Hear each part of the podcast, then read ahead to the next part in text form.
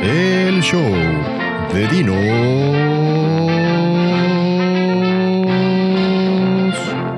y Cape. Hola, yo soy Cape, y este es el show de Dinos y Cape. Sí, no nos tomamos más de 15 segundos en pensar el nombre. En cada episodio tendremos un invitado que nos dirá cinco canciones que han marcado su vida y nos platicará de temas sobre los que sabe. Los temas están especificados en la descripción del capítulo. Te recomiendo que los leas y evites perder tu tiempo escuchándonos hablar de cosas que no te interesan. Nuestra invitada de hoy es Marta Breve. Marta es actriz, directora y escritora. Es creadora de la agencia de teatro con base en Nueva York, Something From Abroad, y de acuerdo con la revista Forbes, una de las mexicanas más creativas en el mundo en 2017. Egresada de comunicación por la Universidad del Mayab, Marta es una de las mujeres más talentosas, valientes y comprometidas que este par de palurdos ha conocido. Ok, bueno, pues eh, empezar el programa de hoy con invitado, invitada de lujo. Eh, y pues Oh. de nuevo, agradecer que nos acompañas y que tuviste chance de estar con nosotros. Eh, Preve, Marta, no sé muy bien. Yo te digo Preve, pero pues como que... Preve está bien para los cuates. Te voy a seguir diciendo Preve, está bien. Tenemos aquí a Marta Preve, que eh, pues es actualmente, ¿cómo se dice? ¿Cuál es la palabra? Es, eh, ¿cuál, cuál es la palabra para alguien que se dedica al teatro? Así como cineasta existe para, para, para el teatro.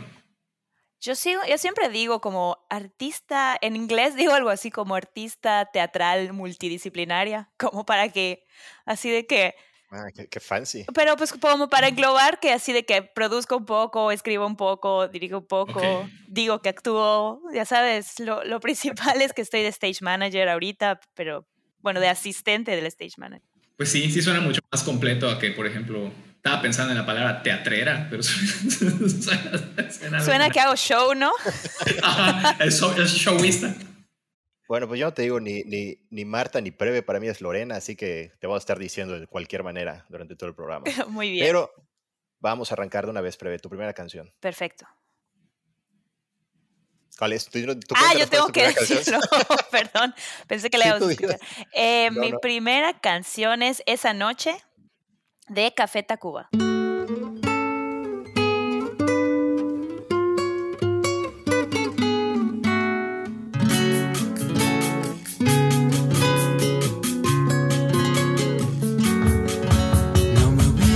Dejado esa noche, porque esa misma noche encontré un amor. No me hubieras dejado esa noche, porque esa misma noche encontré. ¿Y cómo es que elegiste esta, esta canción? Esta canción, eh, para empezar, amo a Café Tacuba, es una de mis bandas favoritas. Eh, esta canción es una de mis favoritas de Café Tacuba, pero también me recuerda mucho al mejor concierto que he ido en toda mi vida. Y fue un concierto de Café Tacuba en Mérida, en un estacionamiento, eh, no me preguntes, El, de- el del, el del Iturralde, uno de el esos. estadio de fútbol. Es que hubo uno, en ajá, justo en el estacionamiento del estadio de fútbol de Café Tacuba, ¿será ese? Sí, pues puede ser, no sé. Ajá. Esa fue la gira de Cuatro Caminos, el de, el de esa ocasión. Y después llegaron a la inalámbrica, pues no creo, no, no, no creo que sea esa a la que te refieres. No, no era la inalámbrica, de- eh, era de plano eh, muy lejos y era un- eh, me acuerdo que era un estacionamiento. Y yo no sé si, yo no sé si, porque pues no sé, cuando oyes ¿no? el concierto Café Tacuba en un estacionamiento, como que no sé si mis expectativas eran bajas Ajá. o, o no sé, o sea, como que soy muy mala para ir a un concierto. Nunca salgo contenta de un concierto. O sea, ¿Por qué eres tan exigente? siempre voy porque me espero más que si estuviera yo en mi casa poniéndole play a un disco, ¿ya? Ajá. quiero, quiero algo diferente. Quiero escuchar que hicieron algo diferente con la canción. Quiero que interactúen con el público. Quiero, no sé, o sea, quiero una experiencia. No quiero solo ir a escuchar lo mismo que sería escucharlo en mi casa. Ah, O sea, ¿a ti te gusta cuando los artistas en el concierto le meten variaciones a la, a la interpretación? O sea, no, no- que no son fieles, porque muchas veces pasa eso y de hecho yo me quejo al contrario, coño, no les tocaron esta parte como me esperaba. O sea, tú sí, a ti sí te gusta que, Sí, que cambien. sí me gusta y también me gusta, no sé, que digan de dónde salió la canción o que bromeen o que algo, ¿no? Entonces. Lo que pasó justamente es que en un momento dado del concierto, eh, agarran y dicen, a ver, todos ya, por favor, silencio, prendan las luces. Y de pronto se prenden todas las luces, o sea, como del público, y dice, es el momento de las complacencias. Y así, y hace ver tú, ¿qué quieres escuchar? Y la persona dijo, esa noche. Y ellos dijeron, ay, no sé qué, es que no tenemos al violinista, que no sé qué. No importa, a capela. Y se lanzaron a capela con esa noche y fue así como, no sé, o sea, fu- fue una experiencia padrísima, ¿no? Es- ya ves que cuando tocan la chica banda suben a, suben a un chorro de gente y Ajá. La experiencia de ese concierto fue de las mejores. Y, y la verdad es que siempre digo, ¿por qué será que no? No sé si soy muy mamona, pero, pero siempre es algo así de que no tocaron tal canción o, o, o, puta, no, no voltearon a ver a nadie, ya sabes, no hicieron contacto visual con nadie, solo estaban en su instrumento. Y sentí que Ajá. Café Tacuba daba esa experiencia, o sea, como esa parte. ¿Tú ya para entonces eras fan? ¿Tú ya, pa- tú ya- tú ya eras fan para entonces o te Sí. hiciste fan de este concierto? Sí, sí, sí era fan, pero creo que no tan, tan hardcore. No sé ni cómo terminé allá. O sea, no sé ni quién me llevó, con quién fui, por qué. ¿Y a ti te gusta más esta, eh, eh, o sea, esta, esta canción de Café Tacuba es de las primeras, o sea, de la época folclórica, porque Dinos igual escogió una canción de Café Tacuba, pero él decía que le gustaba más el Café Ca- Tacu- eh, Café Tacuba moderno que el folclórico. Sí. ¿Tú prefieres el folclórico entonces? Me gusta mucho el moderno también, pero hay algo en el folclórico que no sé, que se siente como México. Ya sabes, o sea, Ajá, que se siente sí. como. eh, Me encanta esa parte de, de que exploren, pues, los instrumentos, los sonidos de, del país, ¿no? O sea, como cuando hacen eso los artistas. Se me ocurre igual, soy muy fan de Natalia Lafourcade y como cuando, cuando agarran ese, esa parte folclórica. No sé si porque ya estoy viviendo fuera, como que siente así como que, ah, esto es lo mío. Es verdad, México se siente más cuando estás fuera, ¿no? Sí. Totalmente. Pero esta canción yo no sabía, ahorita como, como la elegiste, descubrí que está dedicada a Chabela Vargas. Sí. ¿Ustedes lo sabían? ¿Tú sabías esa historia, Preve? Yo sí sabía esa historia y ah, ah, querían grabarla con ella, una cosa así, o la grabó, o no Justa- sé si no la grabó. No, justamente que, el- ¿cómo se llama el, el, el, de lentes de Café Tacuba? Josele, Joselo, una cosa así. ¿no? Ajá. Bueno, creo Ujú. que él escribió que un día estaba en su casa, acostado a punto de dormirse, y como que le vino la, la- la tonadita y la melodía y el, y el- y el coro. Y dijo, "Ta, me tengo que parar de escribir esto. Se paró, lo escribió. Y en su casa eran fanáticos de Chabela Vargas. Entonces se inspiraron mucho en su música, su hermano y él. Y ya lo es- escribieron toda la canción. Y fueron a ver a Chabela Vargas, que ella vivía en Tepoztlán. Fueron a verla, le mostraron la canción. Le encantó a Chabela Vargas, pero nunca la grabó. Y él, decía en lo que escribió que no sabía por qué, si por cosas de la disquera o lo que haya sido, por, por lo mal que la trataron, pero que le encantó la rola y nunca la grabó. Jamás se hubiera ocurrido que esta canción era dedicada a Chabela Vargas. Ni yo, qué raro. Sí, yo sí lo sabía, pero la verdad es que no, no me entero mucho por qué. Te voy a pasar el link para que luego cheques la historia de Joselo, que ahí cuenta el, el- el- cómo la música vino de lo que, ajá, de, de- de- de- de lo que le gustaba de Chabela Vargas. Pero bueno, pero sí la canción y lo que decías del, del folclore, además esta canción en particular, como que se siente, no dejan de entrar instrumentos todo el tiempo. O sea, la Sí. guitarra, el violín, la voz, el coro, las percusiones, o sea, todo el tiempo, luego un conjunto de cuerdas, o sea, como que todo el tiempo está... No me hubieras dejado esa noche, porque esa misma noche encontré un amor. No me hubieras dejado esa noche, porque esa misma noche encontré un amor. Me abrazó el instante mismo que tú me dijiste adiós. Y no fue una gran tristeza, fue como ir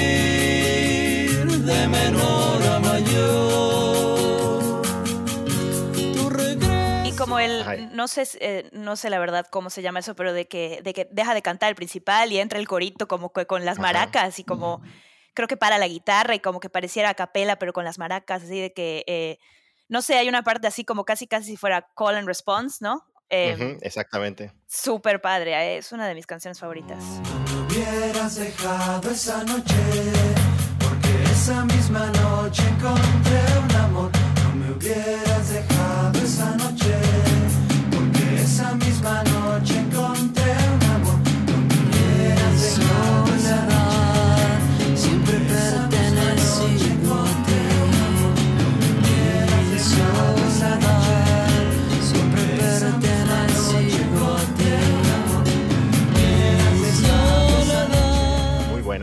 Tú, por lo que veo, tu, tu lista no va a ser en orden cronológico, no va a ser la primera que no va a ser en orden cronológico. No, te voy a decir por qué.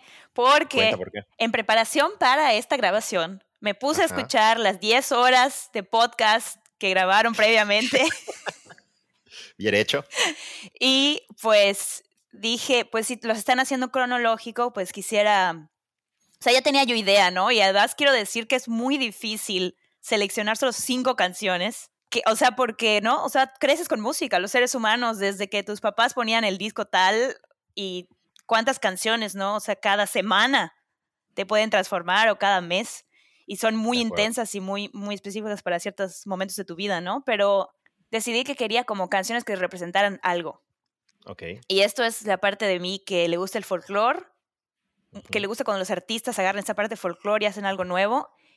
Y además mi parte, pues, no sé, intolerante, que, que, que siempre sale frustrada de los conciertos. Es que me he dado cuenta de que, de, que hay un problema conmigo entonces, ¿no?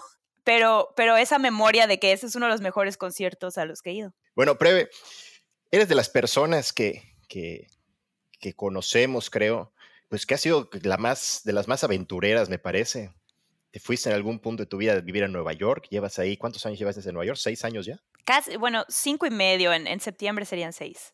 Seis años. Irse a vivir a Nueva York suena tan atractivo, pero a la vez tan, tan, no lo sé, de pensarse mucho. ¿Cómo, cómo decides irte?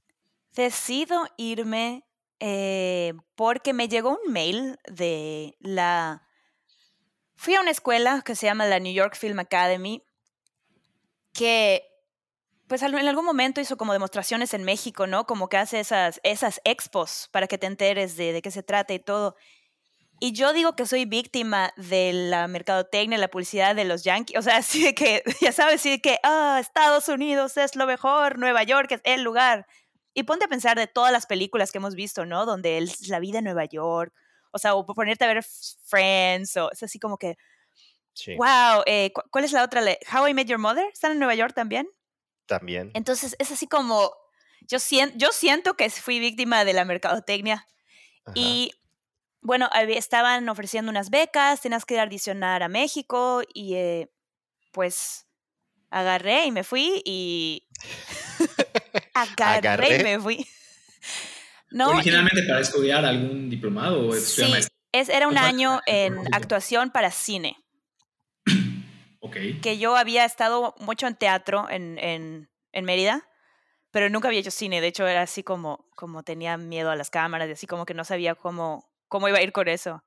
Y, y nada, o sea, como fue como, no, no, o sea, es que no te puedo decir ni cómo, no, fue, no siento que haya sido un proceso muy difícil o, o de, de pensarlo mucho. Simplemente siento que fue como un 1, 2, 3, me voy, pues hay que hacer todo esto para irse. Y sí me aceptaron y sí me dieron esta beca. Y una amiga de mi mamá vive acá en el rumbo, por así decirlo, en Long Island, está un poco más lejos, pero entonces así como que ah, te puedes quedar con ella un tiempo en lo que encuentres un lugar. Y muchísimo apoyo de la gente que me rodeaba en el momento. O sea, nadie nunca dijo no te vayas. Más bien, ¿Y, la- y ya tenías la intención de, perdón, ya tenías la intención de quedarte o era estudiar y después saber qué pasa, chance sí, chance no? ¿Tenías alguna Mm. idea de lo que hubiese, te hubiese gustado que pasara en ese momento? Creo que más bien vine como en plan a ver qué pasa. Y luego la escuela, esta escuela en particular, ayuda muchísimo a los inmigrantes, tiene una población de, de gente de todos lados y te ayudan en el proceso para la visa. Entonces es muy fácil, o sea, casi casi tienen un departamento que se dedica a que te ayuden a quedarte. Específicamente a un año de prácticas y donde puedes trabajar legalmente, pero sigues siendo estudiante. Y después de ahí ya te dice, bueno, hay un tipo de visa de artista y tienes que hacer todo esto para obtenerla. Entonces creo que tuvo que ver, el quedarme tuvo que ver que ya una vez aquí las cosas se dieron.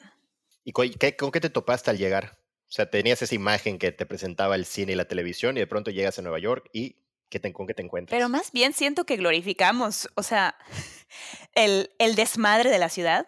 Como en plan, Ajá. wow, la rata en el metro, ay, ahí está el vagabundo que está loco.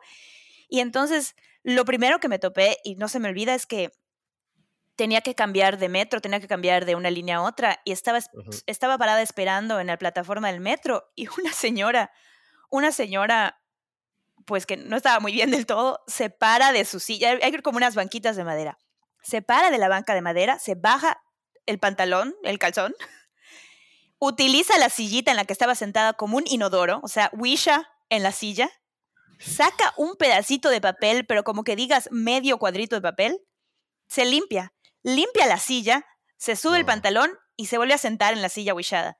Y nadie, nadie en la plataforma, o sea, dijo más, o sea, nadie se inmutó, se preocupó, se escandalizó. Todo el mundo estaba, acá llega el chingado tren. Y yo, y yo estaba como que, Nueva York, aquí estoy. E, es una de las primeras cosas que vi. Te iba a preguntar después qué es lo más raro que has visto en Nueva York, pero si hay algo más raro que esto, ¿sabes qué? Es que muchas veces me pregunto por qué sí sé muchas cosas muy raras. Yo no sé, o sea, la, la, ciudad hace, ¿no? Que la, que la gente, que es diferente en todos los sentidos, ¿no? En los sentidos de creatividad, en los sentidos de, o sea, todo tipo de culturas representadas, todo tipo de religiones, todo tipo de aspiraciones y trabajos, así como está el de Wall Street, está, ¿no? El que quiere ser pintor y todo esto, pero, pero sí, o sea, sí ves cosas como que muy raras, pero lamentablemente cada vez las normalizas más. Te deja de asombrar todo, ¿no? Sí, y es un poco triste porque o sea, como que antes era como un borracho tirado en el metro y su celular por otro lado, o sea, una persona tirada, muerta, no lo sé. Y antes era como que, ¿qué le pasa? ¿Cómo lo ayudamos? O sea, marcaba yo la cosita así de, disculpen, ya saben, emergencia. Y todos en el tren, contras, o sea, que no pare el tren, ¿qué pasa? O sea. Espérate, yo me acuerdo que cuando, cuando te fui a visitar hace, ¿cuánto? Como dos años, íbamos caminando una noche, iba creo que Omar también, un amigo de, de, de Lorena, y había una persona tirada y tú estabas, no, hay que hacer algo por él, hay que ayudarlo, y fuiste a, picarlo, no sé. Y por poco nos mata, sí. Y te aventó la madre. E, exactamente, esta persona estaba durmiendo en la calle, pero como en plan para que la atropellen, o sea, y yo dije, hay que ayudar a este ser humano, y después aprendes que no, que mejor sigas tu camino, se levantó y nos dijo hasta lo que nos íbamos a morir. Y luego Omar se molestó conmigo porque Sí, porque te dijo que no. Como en plan, te dije que no te fueras a meter allá y que te iba a defender yo. Sí. O sea, ya no te queda más remedio que convertirte en esa persona que ve que pasa algo rarísimo, como alguien que wish en la calle y mind your business, ¿no? Sí, sí. Oye, y llegaste, este, ajá, te topaste con estas locuras y eh, después de estudiar, ¿te pusiste a trabajar inmediatamente o qué, qué tanto has trabajado? Porque yo sé que has tenido distintos empleos allá en Nueva York. Sí, eh, lo, que, lo que hice inmediatamente fue que cuando me gradué, o sea, ese año de prácticas tienes que como que demostrar que hiciste cosas, ¿no? O sea, que trabajaste, que, que actuaste, lo que sea. Y yo quería escribir una pastorela.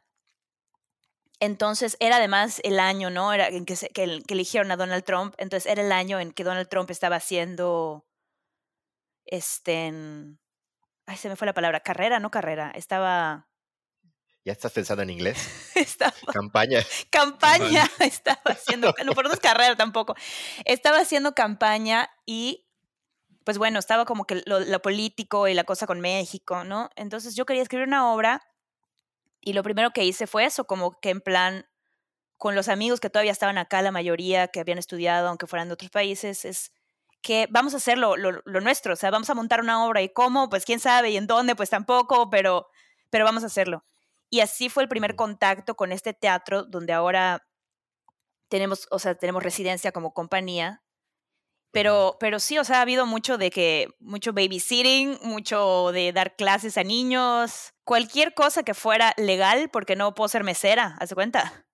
Tienen que ser cosas con la visa, tienen que ser cosas que caigan dentro del ámbito del cine, del teatro, de la actuación. O sea, como actriz he hecho cosas que han pagado. en este momento soy asistente del, creo que en español se dice regidor, el que se encarga de, del director de escena del teatro. O sea, es una, te expiden, o sea, te expidieron una visa como limitada para ciertas categorías de trabajo y no puedes hacer lo que quieras, tiene que ser dentro de este, de este ámbito. Así, así funciona. Sí, sí, así funciona y también, o sea, te pueden deportar si te pones a hacer mesera y para ganar propina o bartender o otra cosa, ¿no? Que ejercieras comunicación ahí, no sé, otro. Pues hay, Sí, te podrían.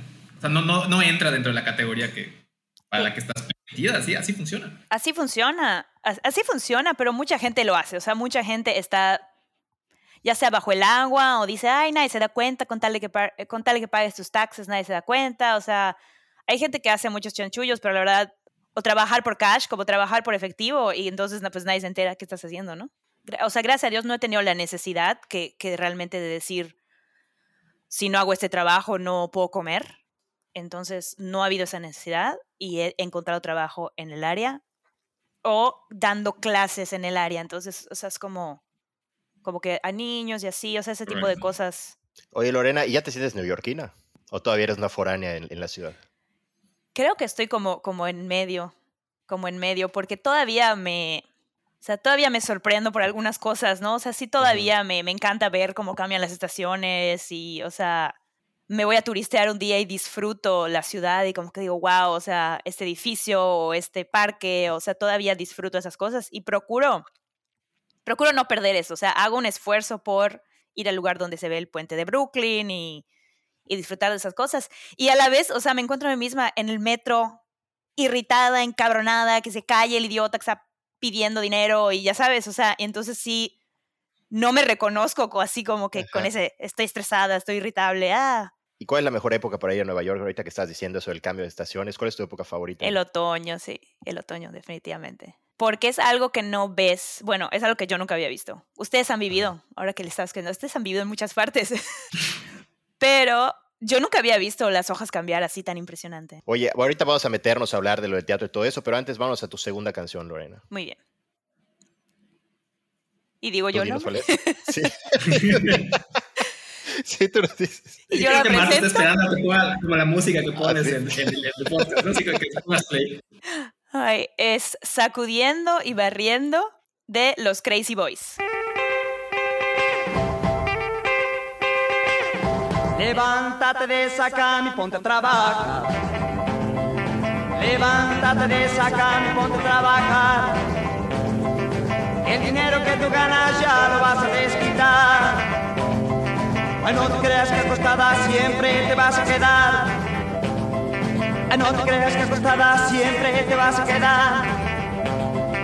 Si no haces pronto esto, me las vas a pagar. Esto la, la, la, la mencionas y me, me, me voy directamente a Copetes y Bailarinas, así se llama. Copetes, bailarinas y crinolinas. Exactamente, ese programa que automáticamente lo escucho y me recuerda a ti, a Marta Rivero, o sea, es como totalmente. Bueno, ¿por qué elegiste esta canción? Pues precisamente por ese programa que me gustaría saber, hay que preguntarle, el, el niño trabaja ahorita en esa estación, ¿no? Es 92.9. Jerónimo, no puede pasar un programa de este, de este podcast en el que no mencionamos a Jerónimo. Y que luego nos reclame que hablamos mal de él y contamos malas sus historias. Sí, que son malas versiones. algún día vendrá a contar sus versiones, pero mientras tanto se quedan con las nuestras. Estas son las verdaderas. Entonces, sí, ahí trabaja mucho haber Jerónimo. sido la que trajo a colación a Jerónimo Ledesma. No, es cierto. Oye, pues no, lo, me gustaría saber si todavía existe, porque antes de la pandemia yo lo, todavía lo escuchaba on- en, por internet. Ese programa lleva como Ajá. 28 años, o llevaba, no sé si exista. Fácil. No lo sé, pero hay que averiguarlo. Ajá, pero tú eras, entonces todas las mañanas este, te, te levantabas escuchando a copetes. Lo que pasa es que tenía yo un radio, radio despertador, y yo no lo programé, lo bra- yo me imagino que lo programó mi mamá, y no sé si fue eh, pues con intención de que cayera esa estación o nada más fue así como que, ah, y entonces como había que levantarse a las 6 de la mañana para llegar a la escuela a las 7, Ajá. eh, la tercera llamada para despertar, ¿no? O sea, como que tienen cancioncitas y primera llamada para que despierten y los niños se vayan a la escuela, no sé qué. Y la... Y creo que la tercera era esta de... Y la canción, no, levántate cama y ponte a trabajar. Y yo me despertaba de buen humor O sea, esta canción está todos los días. todos los días. Ah, ok. Sí, porque me llama la atención que, o sea, la canción en sí es un, un rock and roll tal cual, Sí. o sea, clásico de la, de la época. Y me llamó la atención que, lo es- que la escogieras porque decían, o sea, dije, no, no es de las más populares. No, del- y, del- y- y nuevamente porque mi selección tiene que ver con lo que representa. Entonces la canción para mí representa ese programa. Claro. Y claro. ese programa es donde escuché y conocí a toda, a mí me fascina, me fascina música que 50, 60, rock and roll, eh, twist, y, o sea, Chuck Berry, Jerry Lee Lewis, este, me fascinan las canciones, los, los Teen Tops, o sea, la versión, la versión en español, que además las letras nada que ver, fatal, ¿no? Ajá. Y que te puedes morir de la risa, o sea, son comedia de las tonterías que dicen y cómo cambia la letra. Bueno, bueno, y me- a mí me fascinaba, me fascinaba y yo sentía que si despertabas con, hasta la fecha, cuando me despierto y está así as- como que hay que cocinar o algo así como que en la mañana, me gusta poner rock and roll música de esa época porque siento que me pone de buen humor. ¡Vamos!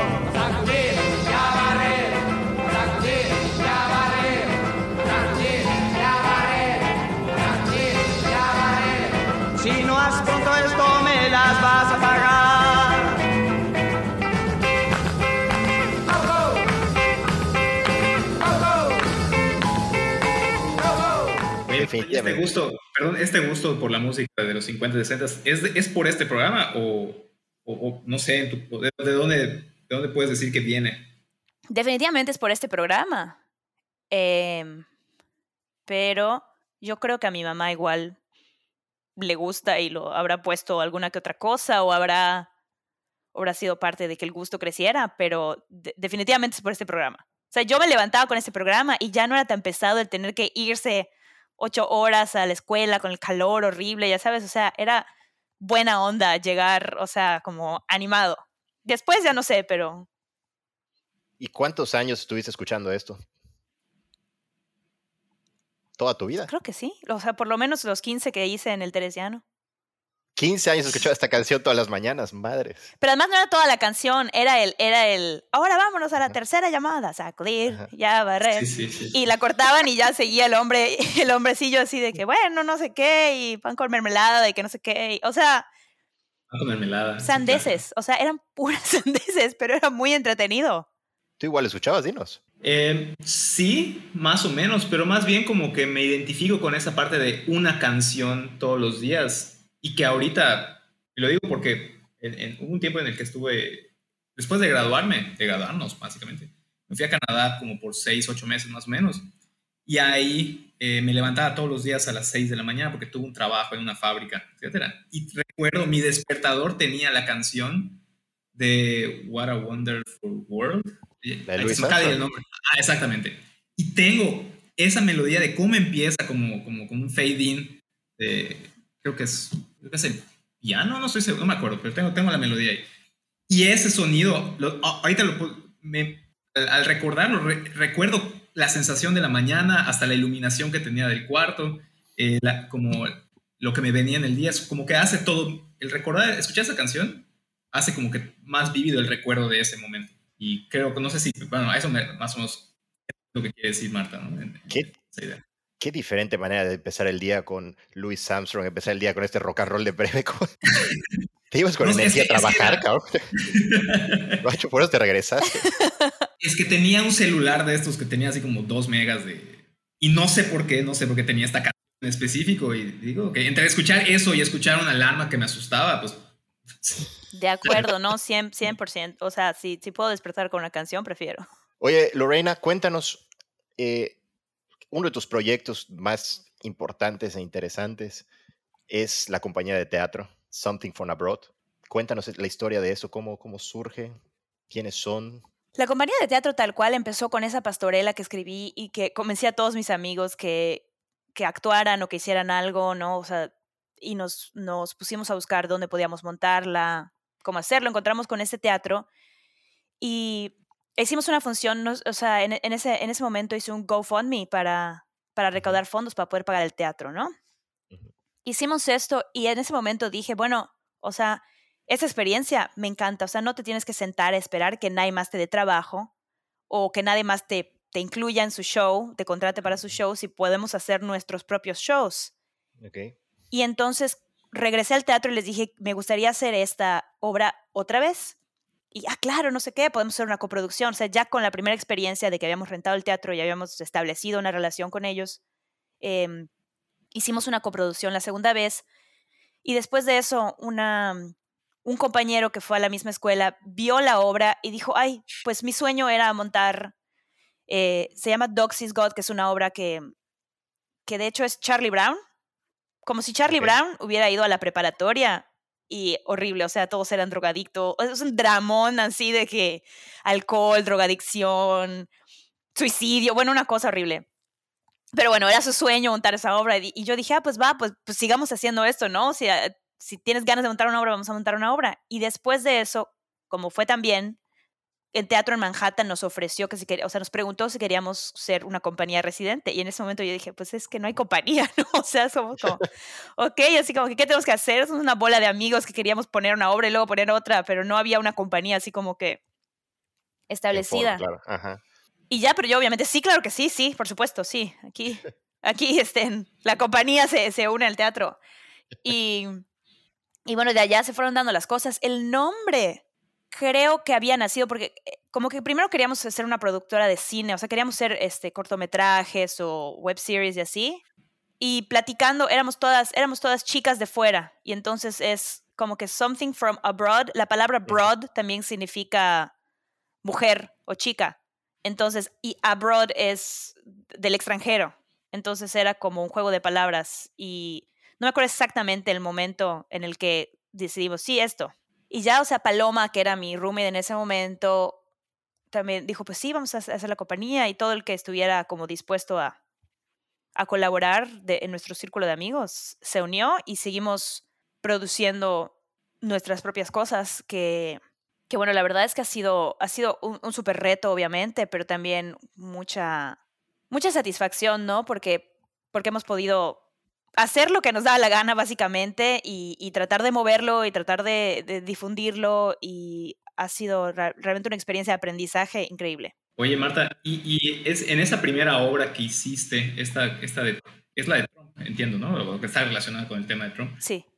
Eh, el reclutamiento de, casting, ¿cómo lo hiciste? O sea, ¿empezaste con tus amigos, con conexiones de la universidad o estudiaste? ¿O saliste a la calle a buscar gente? ¿O no es cómo, cómo, cómo es en esa primera ocasión que además no, creo que no llevas mucho tiempo ahí en, la ciudad. No, todos, eran, todos eran compañeros de la escuela, todos eran compañeros de la escuela, no había guion, solo había una idea. Y yo les hablé y mira, no hay guion todavía, pero tú vas a ser un ángel, ¿no? Porque la pastorela tiene como una estructura muy típica, ¿no? Y no hay guion todavía, pero tú eres Donald Trump slash Satanás. Y, o sea, fue así como que todos dijeron que sí, o sea, fue un momento en el que todos dijeron, sí, va, o sea, no importa, lo que sea, va. Y entre todos fue, fue un, un trabajo muy colaborativo porque fue un aprender pues ahorita Ryan, que es el que él es mi compañero, que es mi jefe en este show of Broadway, donde él es el stage manager, yo soy su asistente, este, él empezó así, o sea, él era el que hacía del ángel, pero necesitábamos que alguien organizara las luces y el sonido y nadie sabía cómo hacerlo. Y él empezó, pues, pues a ver, tú, fulano, aquí, no sé qué, o sea, como, como él empezó a decirle al que diseñaba las luces qué hacer, y esa fue la primera vez que tuvo algún contacto con, con esa parte del trabajo que ahorita hace. Oye, y, y cuando ya empieza la obra, y entras a escena, ¿qué es lo que más te gusta de, actuar? O sea, ¿qué es, ¿qué es eso que te hace cada vez como regresar por más y volver a interpretar otro papel o interpretar? O sea, ¿cuál es la parte, digamos, adictiva o interesante de, la actuación en sí misma? Es algo que a mí me cuesta muchísimo entender. definitivamente es el feedback de la audiencia, en mi caso. Que la, o sea, la primera vez que hicimos una, una obrita, una cosa así en la escuela, o sea, me acuerdo mucho de la gente riéndose de lo que hacíamos, o sea, como en, como en plan carcajeándose de lo que hacíamos. Y no sé, o sea, era una sensación muy satisfactoria que, ok, lo que estoy haciendo aquí está emocionando o está causando algo en, en, en las personas que están ahí sentadas y tan así que, que reaccionan, que así como que, no sé, escuchan su respiración o hacen, ¡ah! o inclusive en alguna obra que hice, así como que alguien gritaba algo así como que, Dios mío, o sea, como, oh my God, o sea, como, como ha pasado esas cosas. Entonces, eso de decir, o sea, algo que yo creé o de lo que soy parte, está causando risa, está causando, no sé, o sea, está moviendo algo en otro ser humano. Es una sensación, no puedo explicarlo de otra forma, sino como, como, como esa conexión y esa satisfacción. Y es inmediato. En el momento que está pasando, te estás dando cuenta y está, te está impulsando a, actuar mejor o no sé, o a, un personaje más, ¿no? No, sé, me imagino que es una como química o dinámica muy inmediata, ¿no? Estás viendo, estás reaccionando y es, como mutuo con el público. Sí, sobre todo si es comedia, que, pero que también puede ser un alma doble filo porque luego no todas las noches que haces la misma obra la gente va a reaccionar igual. O sea, muchas veces te va a tocar un público que no se ríe tanto, entonces ya estás así como que, ay, no, mi chiste no pegó. Oye, oye, y es cierto esto que, que, por, que dicen, ¿no? No, no sé, ni siquiera sé si es cierto, pero que si solo llega una persona al, al, teatro, tienes que hacer el show por esa persona. No, no sería así súper incómodo, así súper awkward.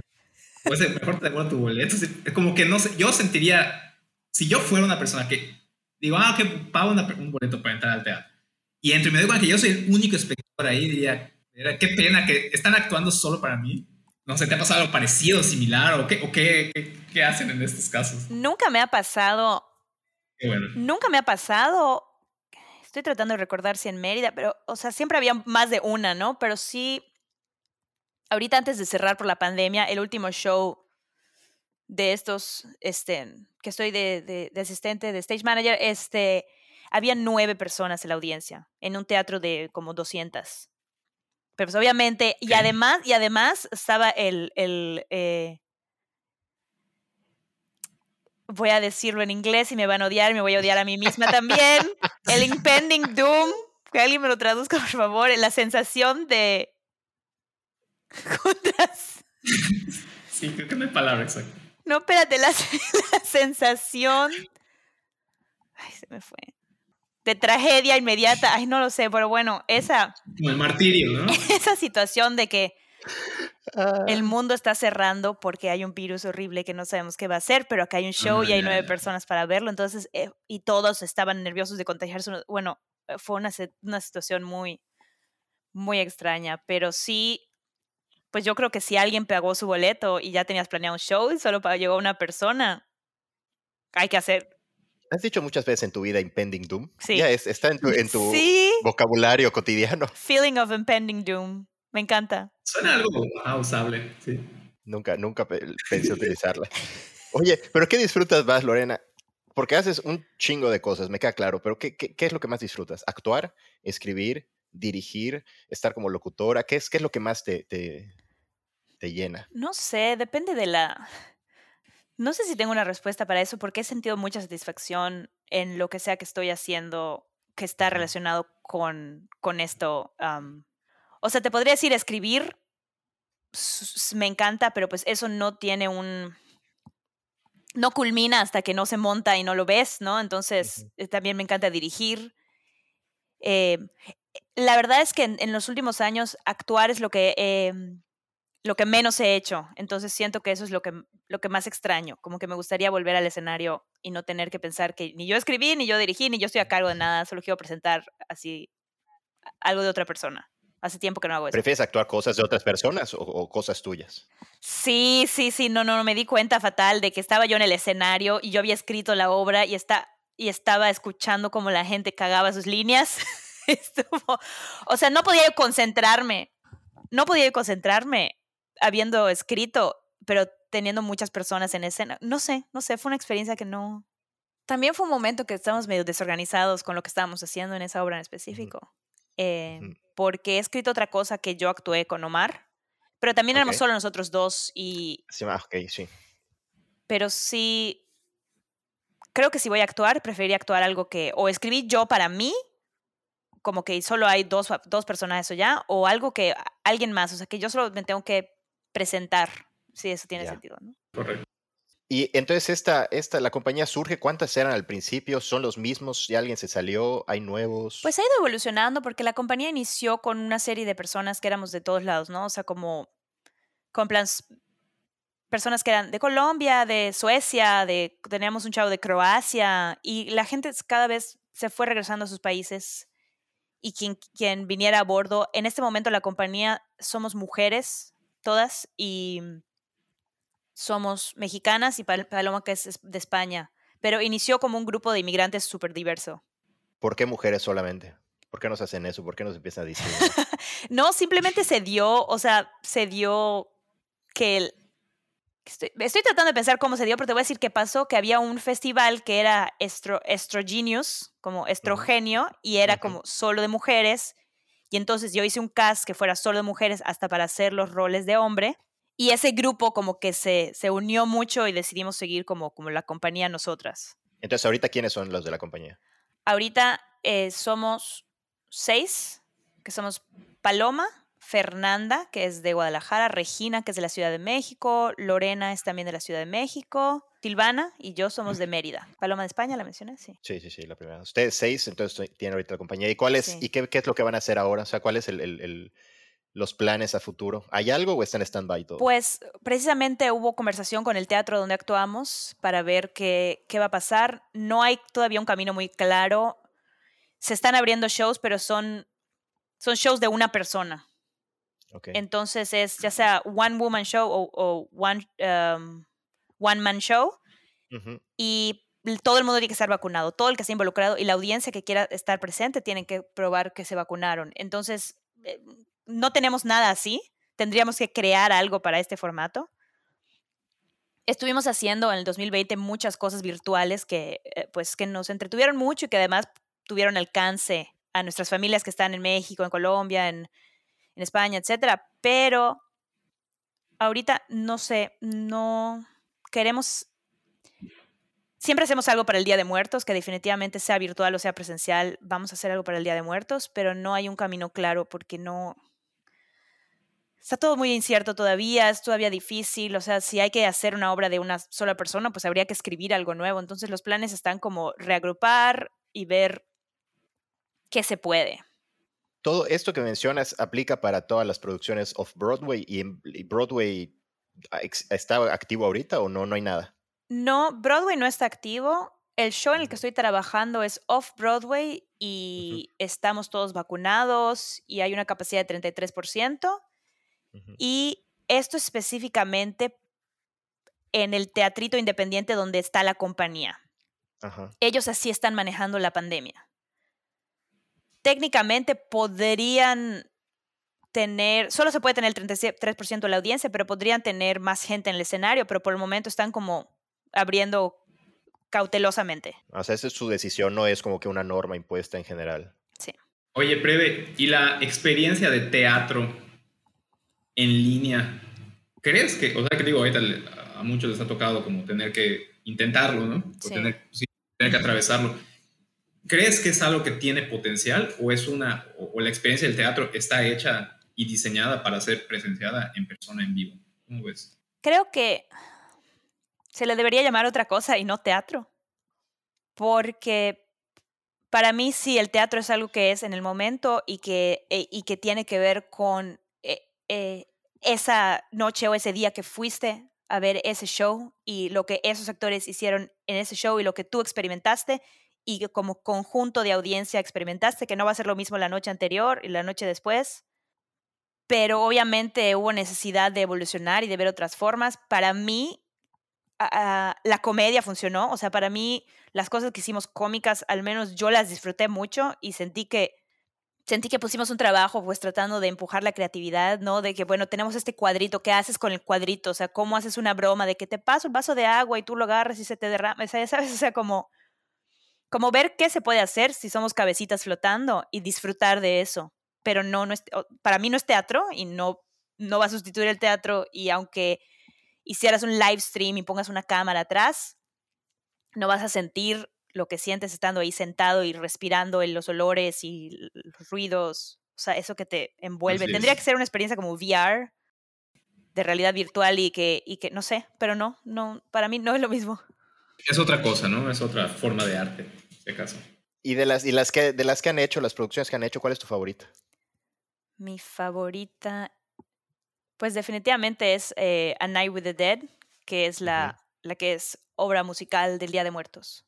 Esa es, esa es, es tuya, o sea, tú la escribiste. Sí. Yo la escribí, está dedicada a mi abuela, básicamente. La escribí en el 2017, la estrenamos en el 2017, hice otra versión en el 2019, o sea, como que adapté el guion un poco, pero pues sigue siendo la misma y pues son con canciones mexicanas, que La Martiniana, La Bruja, eh, Paloma Negra, música en vivo, o sea, teníamos un guitarrista en vivo tocando esas canciones, obviamente todo el maquillaje, los colores, el papel picado. Es, es, una, es una obra que disfruto muchísimo porque más el Día de Muertos es mi festividad favorita, entonces me, me fascina esa obra, la verdad. Eh, nos vamos a tu tercera rola, Lorena, ¿te parece bien? Me parece perfecto. mi tercera rola es Blink 182 y esta, bueno, no sé si esta canción se llama Untitled o no tiene título, pero es del disco The Mark Tom and Travis Show.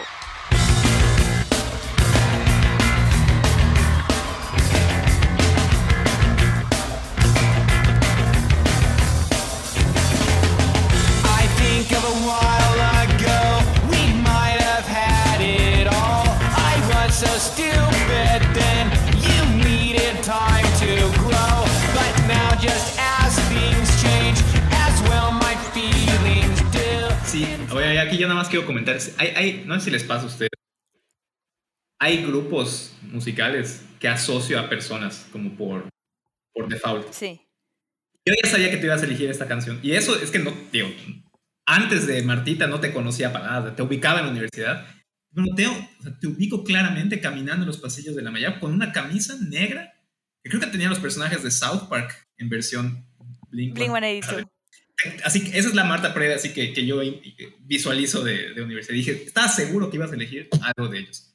Sabía que eras fan. Qué gracioso. Sí, súper claro contigo, Blink. Tenía la certeza. Pues, a ver, Blink 182, y aquí sí es este, como cronológico. Blink, yo estaba obsesionada con Blink 182 cuando tenía que 13, 14 años. O como esa época de secundaria, yo estaba obsesionada con Blink 182. Y Gina, Georgina, me regaló el disco.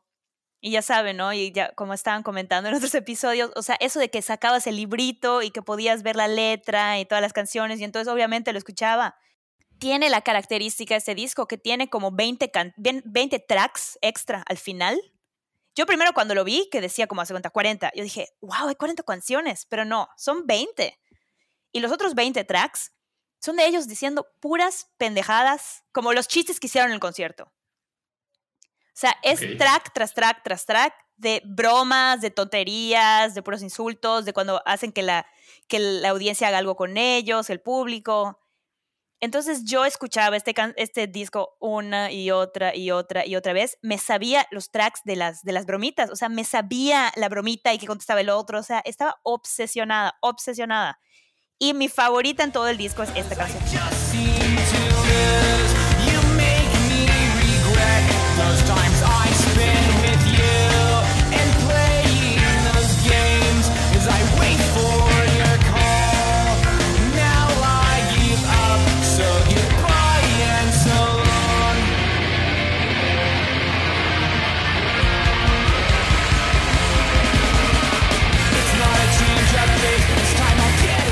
No, no me lo esperé, Lorena. O sea, porque, no, de verdad, este sí me sorprendió porque igual no es tampoco la rola más famosa. Yo ni la conocía, no sé si tú la conocías, Dinos, yo no no. No, es que además creo que este disco, no, según yo, según yo, y te, lo digo desde, como, desde el punto de vista en que no fue tan fan, como que creo que ya para este disco como que ya no estaban en su apogeo estos chavos, ¿no? Ya estaban medio, como que fuera, empezaba a salirse del foco. sí, sí, y es, es el disco de, es un disco de un concierto en vivo, donde mm. igual las canciones están en diferentes versiones y, y estén... Yo no sé, o sea, me encanta como que cuando la, o sea, cuando la música cambia, por lo general ahora, ahora la escucho para correr. Entonces, cuando salgo a correr, me encanta, ¿no? O sea, como que intervalos. Entonces, voy así trotando y cuando dice me pongo a correr así. Me... no te puedo explicar por qué me encanta esta canción, me fascina. ¿Los has visto en concierto? Sí. Sí, los viste en vivo. Sí, los vi en vivo en México DF y no, salí frustrada, salí decepcionada, sentí que no sentí que esos 20 tracks de bromitas con la audiencia y pendejadas y todo. Coso, no, no hubo nada de eso. Yo no sé si porque estaban en México y dijeron aquí nadie va a entender lo que decimos. Pero fue como, llegaron, tocaron las canciones y se fueron. no, es, así como, como con el teatro dices que es la noche. Tiene que, tiene que ser varios factores que, que se junten para que salga todo perfecto, que ellos estén de buen humor. No sé, supongo que probablemente hayan estado comiendo mierda ellos por alguna razón. Sí que haya sido un mal clima, por ejemplo, que haya habido calor, pues todos esos factores igual influyen, ¿no? En, en, en, la, en, que la audiencia esté contenta, en que los, el músico esté contento y que juntos hagan un, algo memorable, ¿no? Sí, yo, yo, es que además siento que vas a, vas a ver a tu banda favorita, ¿no? Y, Sí, pues no te pueden defraudar. Y esperas tanto y te sabes todas las canciones y no tocaron tal canción que era tu favorita. O sea, no sé, o sea, pero cuando vas a ser tu banda favorita, ¿no te pasa un poco igual lo contrario, sino que, que vas siendo muy complaciente? O sea, eres tan fan que ya de entrada ya te ganaron, ¿sabes? Como que, no sé, a mí, a mí me pasa eso, a, ti veo que no, que eres un todo demandante de principio a fin. ¿A ti te pasa, Dinos, o, o, o para dónde vas más? Un poco las dos, creo que sí, o sea, solo verlos digo ya, ya me ganaron, pero también espero, como por ejemplo, que toquen canciones así, la canción más oscura, más secreta de esta versión que escuché alguna vez. Ah, bueno, claro, sí. Y quiero claro. Y si no tocas así, chinga tu madre. Eh, un poco las dos. O sea, sí, creo que es las dos al mismo tiempo. O sea, he visto que disfruto más como cuando no me espero nada o cuando es algo así como, ay, la banda tal, vamos a un bar porque la banda de tal va a tocar algo, ya saben. Y aquí, bueno, aquí se da mucho, ¿no? Que, que hay, o sea, además las bandas son muy buenas, pero pues no los conoces y no te esperas nada y de repente saca la armónica y saca un instrumento que yo no conocía, entonces, oh, un montón de sorpresas. Pero cuando vas con eso de que esa versión quiero, que escuché aquella vez, pues es que no, no, no lo vas a tener. Oye, ¿y tú eres de esas personas que se obsesionan con los artistas? O sea, por ejemplo, de estos tres, tú eres de las que se conoce quiénes son, de dónde vienen y por qué y toda la historia. no, no, no, la verdad no, cero. Y luego me da pena porque es como que, ay, eres súper fan de tal, pues y pareciera que hay que saber la vida. La verdad, no, no soy investigadora de vidas, ni me sé sus orígenes, a veces ni me acuerdo de los, los nombres. No soy, no soy de, eso sí, no, no se me da. Oye, pero y ahorita que estás diciendo lo de que en Nueva York que hay, este, que se da mucho eso, que puedes encontrar bandas poca madre en, en, casi, casi en cualquier lugar. ¿Qué, ¿Cuál es tu lugar favorito? ¿Y qué lugar así tú te dices, no puedes perderte esto para, para, si vas a Nueva York, no puedes perderte este lugar? Wow, es, es, una buena pregunta porque hay muchísimos, muchísimos barecitos donde puedes ver a... Eh, pero a mí Fat Cat, es que yo te llevé a Fat Cat, no sé si fuimos una noche mal, una noche mala, pero a mí Fat Cat me fascina porque es un lugar donde es un, es un sótano donde hay muchísimos juegos, o sea, hay ping pong, hay eh, futbolitos, hay juegos de mesa que puedes rentar, o sea, hay de todo, obviamente trago y todo, pero además hay jazz y depende de la noche que vayas, el tipo de jazz que te toca. Y si te quedas hasta las mil de la noche, pues la gente empieza ahí a, como que a, improvisar y alguien dice, ah, pues yo toco el piano, pues ven. Y o sea, me gusta mucho, mucho, mucho. Pero definitivamente hay muchos otros lugares que ahorita no se me ocurren. ¿No vas a este tipo de lugares que son como open mics, que en el que vas y hay gente que el público que va, no sé, a tocar o a cantar o a leer un poema o estas madres. Sí, eh, eh, esas... tipo de lugares. Yo, yo no sé si yo soy muy cínica para esas cosas. O sea, de verdad, fue así como, fue así como un open mic de, de en, Brooklyn, además, como, pero en el lugar más hipster y, y, y bueno, la gente con sus poemas, pero era como, era como, ay Dios mío, no puedo, o sea, no que no me, me, encanta la poesía, me encanta la poesía, pero, pero este era un hombre que hace cuenta era como, como, como un Ken, o sea, era un como modelo, o sea, era un, un alto güero de ojos azules y así como que, como que así como tratando de convencerte de, de lo dura que ha sido que se murió, una persona se murió de cáncer, pero no tenía ni un contacto con él. O sea, y todo el poema era de esta persona alejada a él y, y la vida y no sé qué. Y yo sí, no puedo, es que no puedo. No puedo, o sea, no puedo. Me tenía que aguantar la risa porque sí hay cosas, así como dicen, o sea, lo más random, lo más random. Y gente que sale con un instrumento así de tú, tú, tú, tú, tú, tú, y te tienes que sentar una hora a escuchar que experimenten con botoncitos, pero no música electrónica buena, no, una cosa así de una persona en una mesita como, como Ross and Friends. Exactamente, exactamente. Ahorita dijiste, es, un lugar en Brooklyn. A ver, cuéntanos para todos los que no estemos enterados de por qué dices un lugar en Brooklyn. O sea, ¿cómo está distribuido en Nueva York? ¿Qué te puedes encontrar ahí? ¿Qué te puede, o sea, ¿cuál es la diferencia entre una zona y otra? ¿Por qué en Brooklyn dices? Ah, bueno, porque como Manhattan es caro, las, las personas que están como en Wall Street y que tienen trabajos de verdad están en Manhattan. Y en Brooklyn estaban los artistas wannabe y los así de que cinco trabajos y el hipster y los de los tatuajes y los del pelo azul. Entonces, entonces siento que se da mucho ese tipo de cosas que ya no sé dónde acaba el arte y empieza lo pretencioso, o sea, como y no por y no y esa noche que, que esta, estaba este poeta hubo una chica que tenía una máquina que hace loop, no, no puedo recordar el instrumento, pero el instrumento creo que le decía un loopelela, una cosa así, pero ella hacía un sonido y después lo dejaba en loop. Y cantaba algo y lo ponía en loop. Está, eh, yo nunca había visto una cosa igual. Estu la música, increíble, increíble. Pero es un poco extraño porque es como en el cuarto de atrás del bar te sientas y el del poema y te quiere vender su librito del poema y hay uno que otro que están padrísimos, pero, pero sí, muchas, muchas cosas que, que que no, que, que, que, no sé, o sea, tampoco soy así, ¿por quién soy yo para juzgar el poema de otra persona? Pero como que falso, o sea, se sentía falso. O, te digo, yo soy muy cínica. ¿Y tú te has subido alguna vez? No. Yo mis respetos de verdad a los, sobre todo a los estandoperos, los que hacen stand-up comedy, mi respeto. No, eso no te ha llamado la atención, de, todo, estás a un paso, ¿no? De, de todo lo que haces, sería como... Sí, pero es muy, ahí sí es como estar así desnudo en el escenario porque tienes que aprender a lidiar con los borrachos, con lo, o sea, como que no hay el respeto que hay de, yo siento de que estoy viendo una obra, ¿ya? Sino que eres tú hablando de tu vida y tratando de hacer reír con tus experiencias y con tus... para, mí es, para mí es como que se cuecen aparte y, y tienen mucho, mucho valor de subirse en escenario a decir chistes que a veces no pegan. Oye, eso, eso nos lleva, ¿Qué te nos lleva otra vez a Jerónimo Ledesma. que se subió a, a hacer stand-up en el DF Oh y lo abuchearon. Ay, no. Ay, pobre. Oye, y en teatro puede pasar que te abucheen, Marta. Ah, yo no, supongo que me, me imagino que a ti no, pero pu- puede pasar a una obra que digan, "Buh, bájenla o, o o cancelen esto, no sé. Nunca he escuchado que pase eso, a menos que fuera una obra que, que, que- o sea, que hiciste políticamente co- incorrecto. o sea- o que hiciste con el objetivo de meterte con la audiencia, que empieces a insultarles, o, que, o sea, que no lo sé, o sea, No, pues sí, ahí, ahí está la diferencia entre, como dices, ¿no? Entre el peligro que corre un estando pero que es inmediato con el, con el público.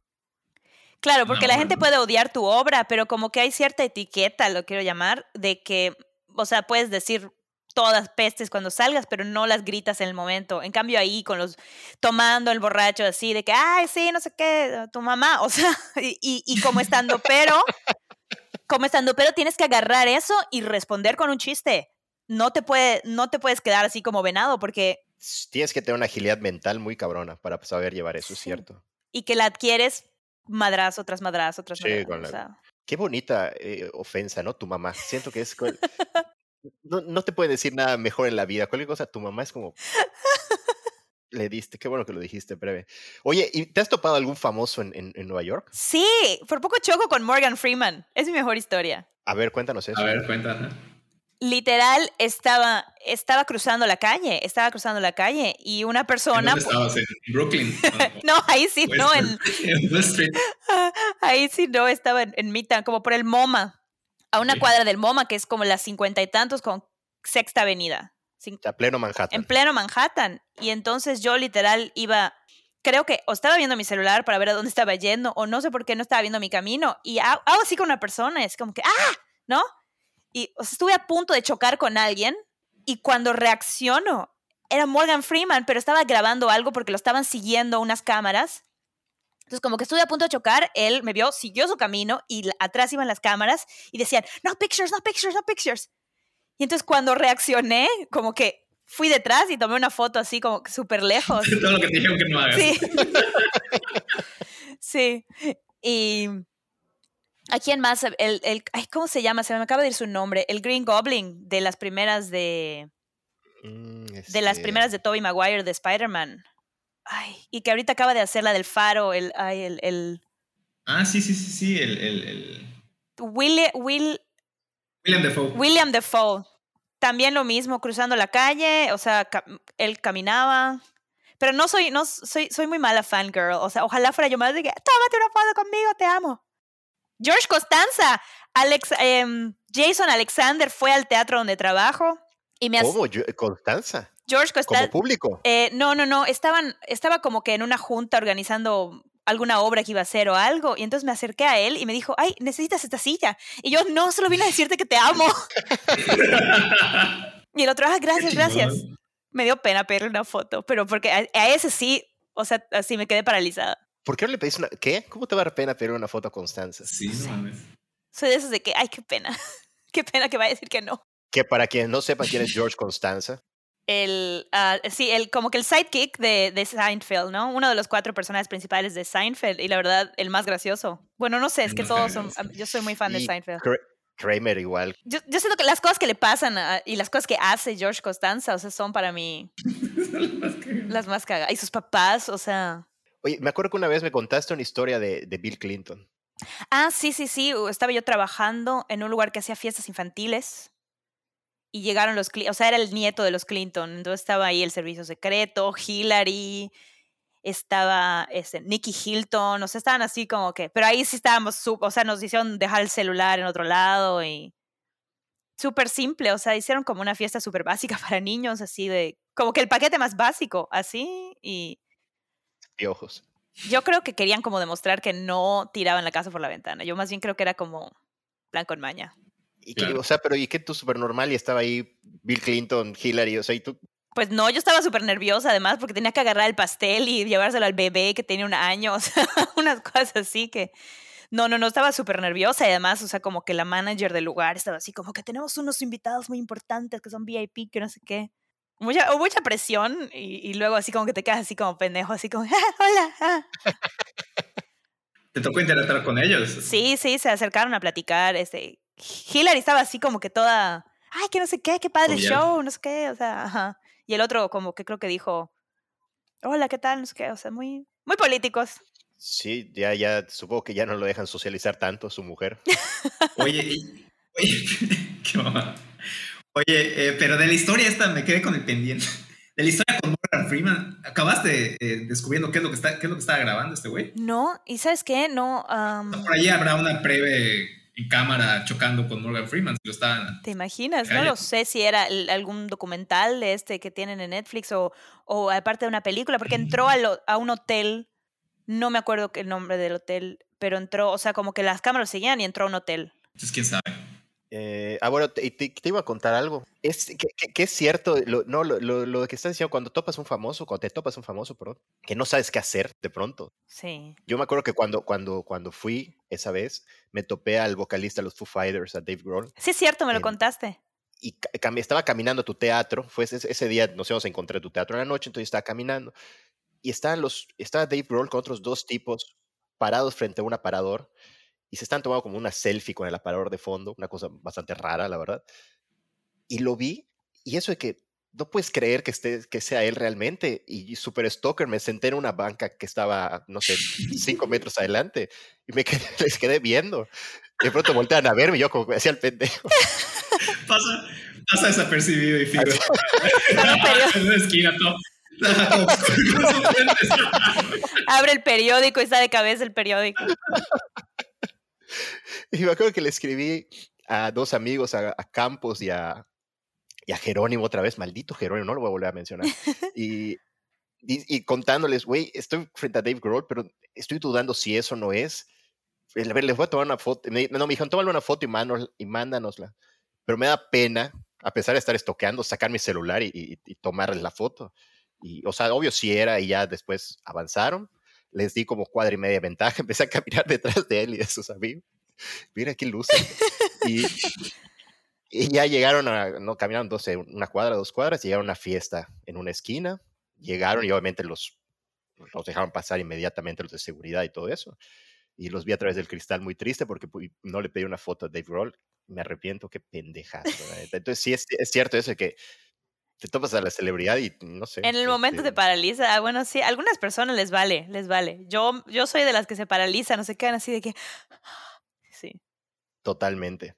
Oye, eh, bueno, luego seguimos hablando de esto. Vamos a tu cuarta canción. Mi cuarta canción es Pies Descalzos de Shakira.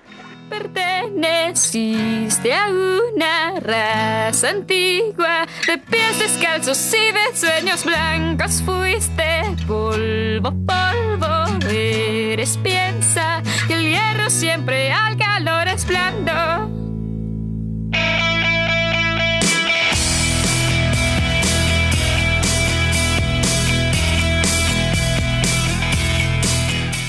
¿Por qué elegiste esta? Ajá, qué. Me, también tuve una época en que Shakira me fascinaba. La verdad, me gustaba muchísimo Shakira antes de que la desactivaran, como decía Adorno, antes de que, la, la- que, que se volviera idea del mainstream. Adorno, ajá. Y siento que representa esa música. Para empezar, es la primera canción que creo que escuché en mi vida. Como que, que retara el deber ser. O yo así la interpreté, ¿no? O sea, como, como en plan todas estas pendejaditas que tienes que hacer por quedar bien, ¿no? Saludar al vecino y dormirte hasta ahora y, y trabajar y hacer esto y hacer lo otro porque eso es lo que se espera de ti y haz todo esto y, y no hagas esto en la mesa y, o sea, como como que es la primera vez que escuchaba yo a alguien cuestionando esas cosas y que creo que además en la sociedad en Mérida, o al menos en el círculo en donde yo me movía, sí hay mucho, mucho peso a las costumbres y lo que se debe y lo que se espera y que si vas a ver a no sé quién lleves tal cosa y que si no sé qué saludes de beso a todo mundo y esas, esas Pues esas cosas que, que a veces son de la cultura, pero a veces pesan, ¿no? O sea, esas cosas que a veces el- el- las, las expectativas que tiene tu familia o tus amigos o hacia ti. Y siento que esa canción, o sea, fue la primera que dije, ah, o sea, qué, qué interesante lo que dice, ¿no? Y, y, y por qué ser así, por qué tener una fiesta de 15, o por qué este, casarse antes de tal edad, y por qué tener, tener hijos, o, por, o sea, todas esas cosas.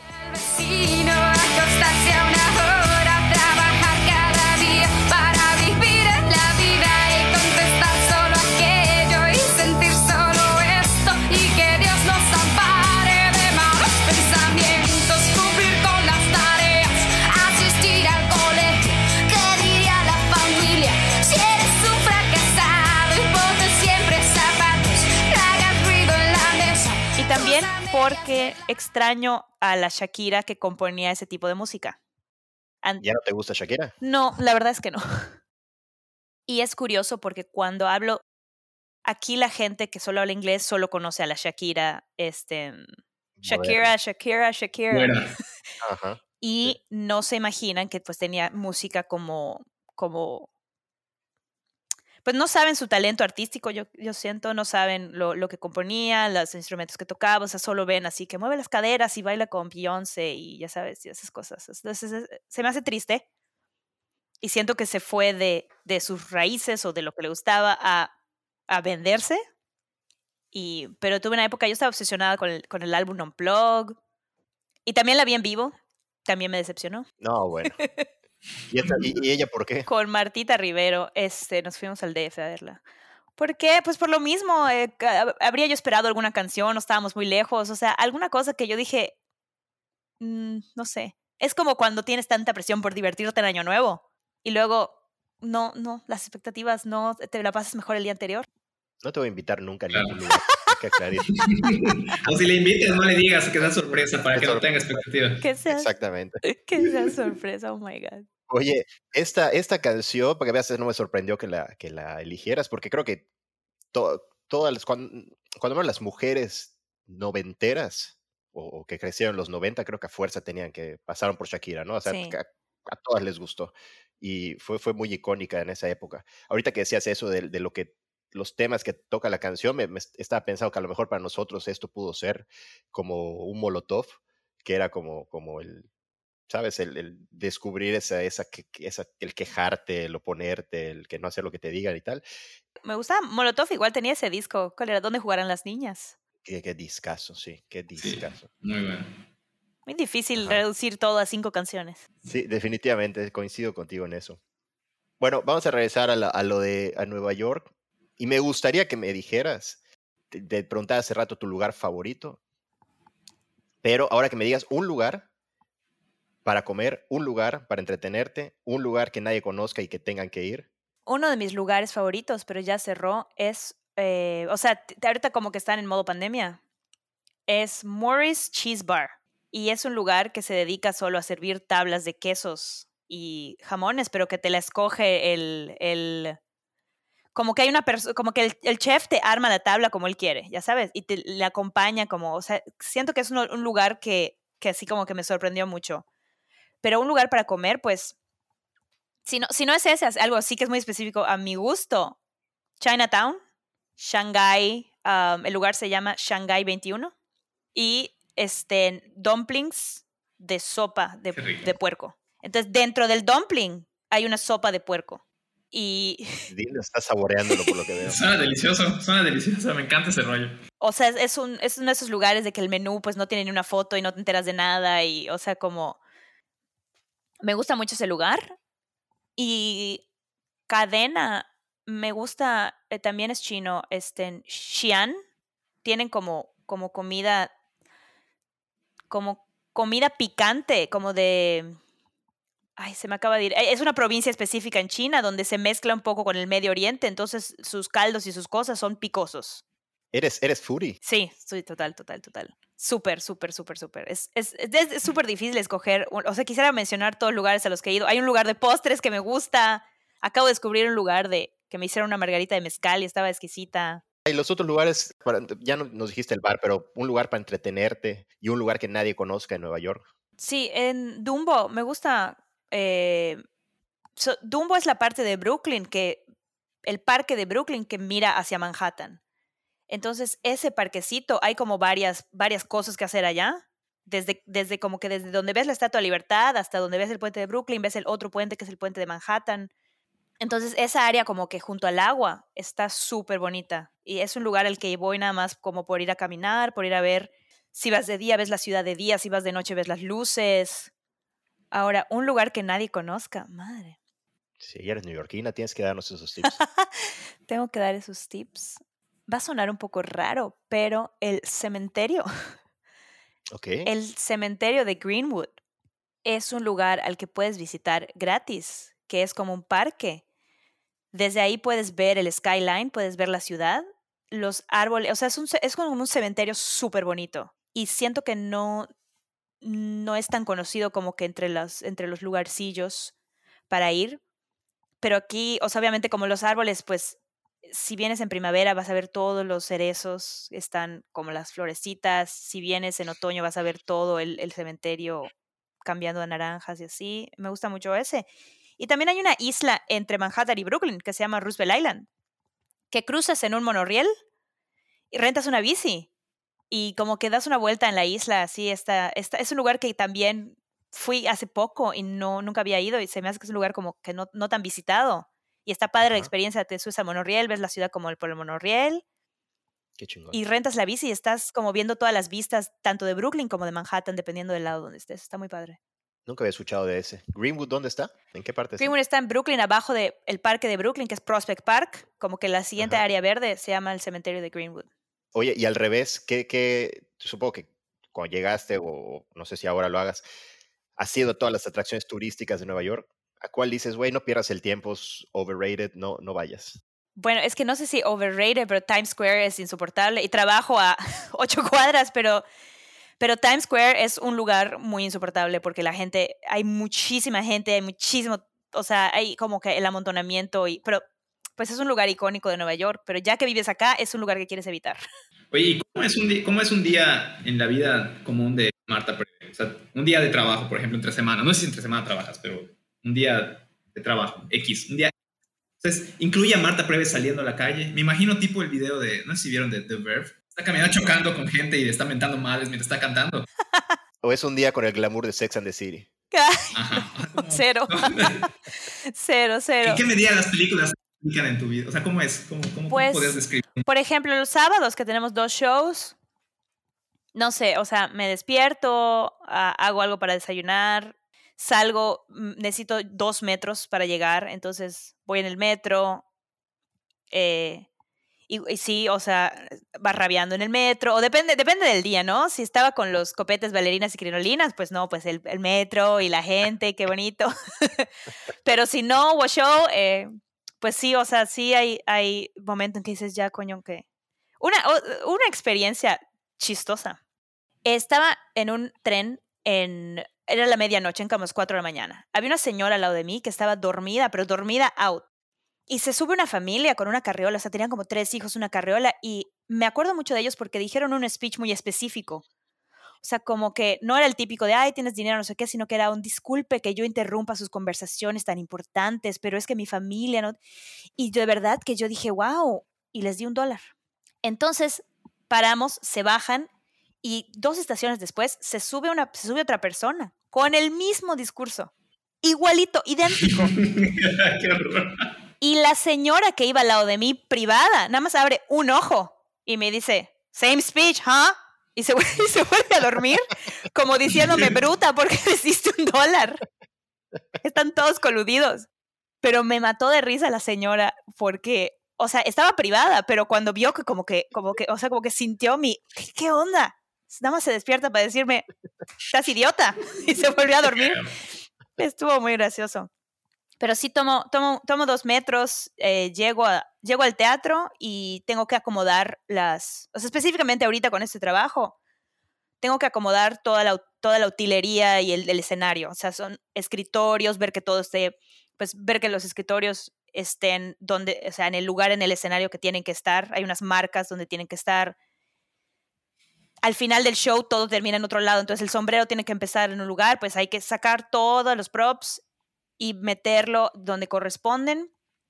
Hay, hay cosas que se tienen que rehacer cada vez, o sea, de pronto utilizan unos aviones de papel en el show y hay que rehacer los aviones de papel. Em, veo que los actores que tienen que tener una prop al inicio del show tengan el anillo que va a usar, no sé qué, y cuando am, hay que estar dando llamadas, se cuenta media hora para el show, 20 minutos para el show, 10 minutos para el show. Entonces, cuando ya empieza, yo tengo un, un micrófono para avisar, ya estamos todos listos, estamos en, estamos en posición para empezar, y entonces ya empieza la música y, em- empieza el show, el show dura dos horas y yo estoy literal como en el, en el área backstage, ya sea hay cosas que tengo que hacer específicas como ayudar a alguien a cambiarse, hasta ponerse otro vestuario o dándoles el, el, el gato que se va a usar, el gato de peluche, ¿no? La taza que tiene que salir ahorita, etcétera. Y ya, o sea, eso es, eso es un show. Hay, por ejemplo, los sábados hay un break entre show y show. Entonces, como estoy cerca de Central Park, voy, camino por Central Park, este, como que veo que voy a comer ese día. em, soy súper dulcera, entonces tengo que ir al, al, al lugar del, de, o sea, como que cambiar de lugar de postre y hay uno, hay uno japonés allá que tienen unos como, como unos como bollos rellenos de crema, pero así de, de té verde, de matcha, de, da- dame lo que sea, que dame cinco. todos, obviamente. Le estás disfrutando. Y, y, o sea, hacen cosas muy curiosas como de pistache con chocolate o matcha con chocolate o liche con, con frambuesa. Y entonces me busco, me busco un postrecito, un café. Me he vuelto snob del café. Yo que tomaba Nescafé soluble en mi leche. Me he vuelto una snob del café. Ya no me gusta el café. Y nada, pues dependiendo de, del día, de pronto salimos a tomar un drink por allá. El... Está padre porque siempre hay un barecito, ¿no? O sea, como alrededor que puedes así de... eh, encontrar, vamos todos los del show al barecito tal y el, el día siguiente es otro barecito y la zona tiene, la zona tiene muchos lugarcitos que conocer, donde ir y probar tragos diferentes o, o- o- o hay una banda o hay- alguien está haciendo música. Hay unos cerca de allá que hacen como un duelo de pianos, pero es complacencias. Entonces son dos pianos y tú les mandas eh, por Venmo, que es como un PayPal, tú les mandas qué canción quieres y, y les mandas una propina. Y, y te tocan la canción y así dos pianos y sacan una guitarra, entonces ahí bailas. Está súper, está, o sea, hay, hay como ambiente, ¿no? Oye, oye, Marta, ¿tú qué opinas de este como género artístico que es el, el performance? Como, como tipo Marina Abramovich o algo así. No sé si Sí, sí, sí. se comenta, supongo, me imagino. Pero ¿qué, qué piensas? Porque creo que se puede ver desde dos puntos, o como realmente una forma de arte o como un poco una estafa mal hecha de teatro. No, no sé. Que me cuente qué es eso. Yo no, yo no, yo no sé qué es. Bueno, performance, digo, para, digo, así como ejemplo muy sencillo, hay una artista muy famosa, la más famosa es esta que acabo de mencionar, que es Marina, Marina Abramovich. Ajá.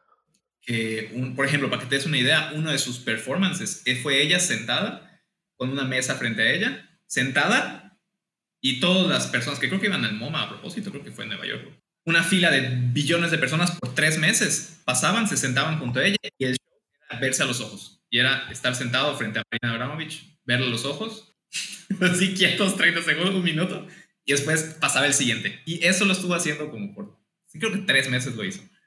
Y, hay, y ella es de los principales, pero por ejemplo, ella ha hecho esta cosa como darse latigazos o darse cachetadas a otra persona, o hay personas que hacen cosas más hard, como pasarse cuchillos o hacer popó en el, en la- en el piso. O sea, y esto es una forma de arte contemporánea. Por eso, por- y es polémica, por eso le pregunto a Marta qué opina. Ok. Más tiendo teniendo ella la, Pues la tuvimos, disciplina. tuvimos un programa de radio donde Dinos vino a contarnos por qué la pala colgando en el museo era Ah, importante. sí lo escuché. importante. Sí, sí, sí. Pues ah, la verdad aprendí mucho de ese, de ese programa, Dinos, de, de tu enseñanza, bueno, de que bueno. también, no, sí, de que, de que también es el artista el que se expone y, y, y que a veces hay que considerar la carrera y todo eso. Creo que, creo que para mí es una de esas cosas como lo que yo contaba de, de la poesía en Brooklyn, ¿no? O sea, creo que no tengo una opinión y depende de cada cosa si me llega o no. Como, no sé, si yo me hubiera sentado en esta, con esta mujer y esta mujer se parece a mi tía tal y yo hubiera conectado con su presencia y como que está presente y, y yo hubiera sentido algo, igual te diría, wow, qué experiencia, ¿no? O sea, pero igual, igual voy y veo a alguien haciendo algún baile así que, no sé, o sea, que no, que no puedo apreciar y digo, ay, esto del performance, o sea, o sea, si voy a ver a alguien hacer funciones corporales. O sea, si alguien se estar cagando en el escenario, unas cosas así, esas cosas no, no me gustan y me van a encabronar. Y si el objetivo era que me encabronaran, pues no, no me parece que debo pagar un boleto para esas mamadas. Para que te encabrones, claro. Siento que mi acercamiento al arte moderno es ese. O sea, puedo ver algo y sentirme fascinada y puedo ver dos puntitos en una pared que, que son, valen millones y sentir encabronada porque esa madre está ahí colgada. O sea, como, como que algunas cosas me hablan y me fascinan y algunas cosas me, me molestan y tal vez ese es el objetivo, pero, pero siento que no hay que pagar por cosas que parecen una burla. Sí, o sea, preguntaba porque muchas como de las críticas que yo he escuchado que se les hace al, al performance en específico es que es, como, es que es como un teatro mal logrado, o sea, como que no te es como una persona que intentó ser eh, artista de teatro y que no, no tuvo ni la disciplina ni la capacidad para memorizar cosas ni el, ni el oficio de practicar y que algo es, resulta ser mucho más fácil sentarse a improvisar cualquier pendejada. Y esa es una de las críticas. Y te preguntaba a ti, porque tú, pues sí te echas la chamba de pues, todo lo que involucra la producción de una obra, de montar una obra de teatro, cuando puedes tener una persona que se improvisa algo y en el momento te está diciendo, esto es arte porque yo lo digo, ¿no? O sea, por eso quería saber si te encabrona. Creo que sí depende, o sea, depende. Me, me tocó una me tocó aquí una, ahorita me, me hiciste recordar un show que vi específico que empezaba con, empezaba con una persona dándote un tour por la cuadra alrededor del, del, teatro y mostrándote como la basura, la ventana rota, y esa era, esa era su performance. Luego entraba al teatro, se ponía una de esas cosas de dentista que abren la boca y se ponía a comer palomitas en el, en el micrófono y le caía, le caía la comida y entonces se tomaba un refresco y se le, se le, se le chorreaba todo y, y lo estaba haciendo en el micrófono. Ya me estaba dando ansiedad. Y quizá ese era su objetivo, pero yo estaba como que, ¿por qué me tengo que sentar aquí a ver que masques con la boca llena? Ese era, ese era el show. Y ya así terminaba, o sea, comía las palomitas y listo. No, comía, comía varias cosas, hacía los ruidos. Ese era como ah, esos videos que son famosos de lo de los ruidos. Y luego, y luego ya, y luego seguía el siguiente show porque eran como show cortos. Y había, e, el siguiente era una persona como que en un, en un viaje de hongos en, en el desierto, hablando consigo misma, y ese show estuvo buenísimo. Pero también una cosa rara, pero me encantó. En cambio, este otro... Oye, dinos, pero tú, tú cómo, cómo defiendes a estos intérpretes? No, es que no quiero decir artistas porque... O sea, para mí, para mí es una mamada todo esto de locos, estas cosas. Sí. Pues porque para, para, a mi manera de verlo, para ser artista necesitas talento. Si no hay talento, no es arte, es una mierda. Y, y hay ese tipo de cosas, como lo que decía Preve, los, los dos puntos, una pintura, los dos puntos, güey. O sea, si yo lo puedo hacer, no es arte, no mames. O sea, eso no, no, no puedes, ¿sabes? Entonces, pero recuerdo que tú decías en el, en el programa con Preve, ponías un punto de vista como defendiendo el, pues, estas obras o creaciones, o no sé, yeah. ¿cuál, es, ¿cuál es tu postura? Puta, me estoy pensando, estoy pensando mismo la respuesta que voy a dar y me doy hueva solamente. Pero ok, o sea, yo sí creo, uh, creo que dos cosas, así como para mantenerlo corto y lo menos de hueva posible.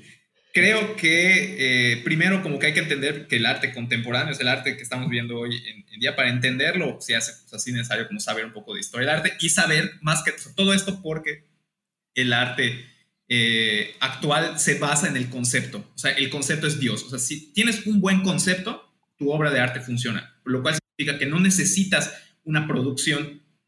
Necesitas tener, por ejemplo, para, o sea, para hacer una, una, obra visual, no necesitas tener pintura, sino necesitas tener un lienzo. Y hay quien agarra su popó y pinta en la pared. Por eso dice, o sea, no importa el material, sino importa el concepto. Y eso es en torno a lo que gira el arte contemporáneo. Y hay que tenerlo muy claro porque con ese criterio se juzgan. Ahora, también creo que hay muchos, muchos estafadores que se aprovechan de ese concepto y dicen, ah, pues si mi primito, lo de mi, mi niño clásico, mi niño de dos años lo puede hacer, entonces voy a agarrar las pinturas de mi niño de dos años y las voy a vender. Y eso no creo que tenga ningún pinche mérito. Y cualquier, y también creo que existen personas como estas que, del ejemplo que les comentaba, que que no pudieron ser buenos en nada más, que no saben dibujar, que no saben cantar, que no saben pintar, que no son buenos en teatro, que no son histriónicos y que, y, que, y que, sienten muy cómodo el paréntesis que da el, lo que es el arte hoy en día, como para decir, soy artista. Y eso como que decirse, ponerse la etiqueta de soy artista, automáticamente así como que los ennoblece y los como que los purifica. Mientras que siguen siendo unos buenos para nada. Y es como cómodo y, ahí, y como que ahí caben todos los huevones misfits inútiles. Y creo que hay mucha gente que se aprovecha de eso. ¿Me explico? Como los influencers. Exacto. Eh. Sí, al menos, al menos hay una etiqueta específica que es influencer, que ya hasta tiene así como medio connotación medio asquerosona, pero todavía el artista suena así como, ay, es que eres es una persona, seguramente, ah, eres artista, seguramente eres súper inteligente y supuestamente, y seguramente tienes una concepción política bien. Es como un, un escudo y una justificación de todo, ¿no? O sea, si no, lo, si no me entiendes, el pendejo eres tú, no soy yo. E- e- Exactamente, eso es un poco lo que permite el arte. Y eso es un poco lo que permite también que haya muchos estafadores, pero que también, o sea, hay, hay artistas muy vergas, o sea, muy chingones, usando esta parte del concepto para hacer cosas increíbles con muy poca cosa. Pero bueno, creo que hay, creo que hay las dos partes, nada más. eh, también creo que del punto de vista del público es muy huevón o muy, o muy como muy, eh, como fácil de excusar y decir, ay, pues como no me gustó, es una mierda y como yo no, como a mí no me gustó, es- no, no es arte. Y también, la neta es que la gente en general, en general, pues no le dedique el tiempo a, a leer sobre historia del arte o a, o a, no sé, o a conocer qué artistas están ahorita en vanguardia o quiénes son los, cuáles son, no sé, los, los museos principales, cuántas personas realmente dedican tiempo a ir a museos. Y, y es muy fácil decir, como el arte es subjetivo, pues lo que yo vea que está padre, eso es arte. Mm, también, como, sí, no, pero también, como que, si te interesara, le echarías ganas y sabrías. Pero bueno, ya, no quiero hablar más. Les dije que iba a dar huevo. No, hueva ya. Guadinos, te vas a volver un influencer del, Del arte. arte. Sí, oye, no es mala idea. Quinta rola, pero vamos a la quinta rola. sí, sí, por favor. Oye, pero, pero me dejaron, me dejaron hacer trampa o no? Sí, sí, sí, haz, haz la trampa, sobre todo porque esta es puta Ah, sí. favorita por mucho. A ver, vas, haz tu trampa. Pues eh, la última es un popurrí de la Sonora Dinamita que tiene varias canciones. eh, Amaneciendo, Yo me llamo Cumbia, El Negro José, La pollera, La Pollera colorada Colorada es la primera, con su pollera colorada. y cumbia que te vas de ronda. Son te esas cinco. ronda.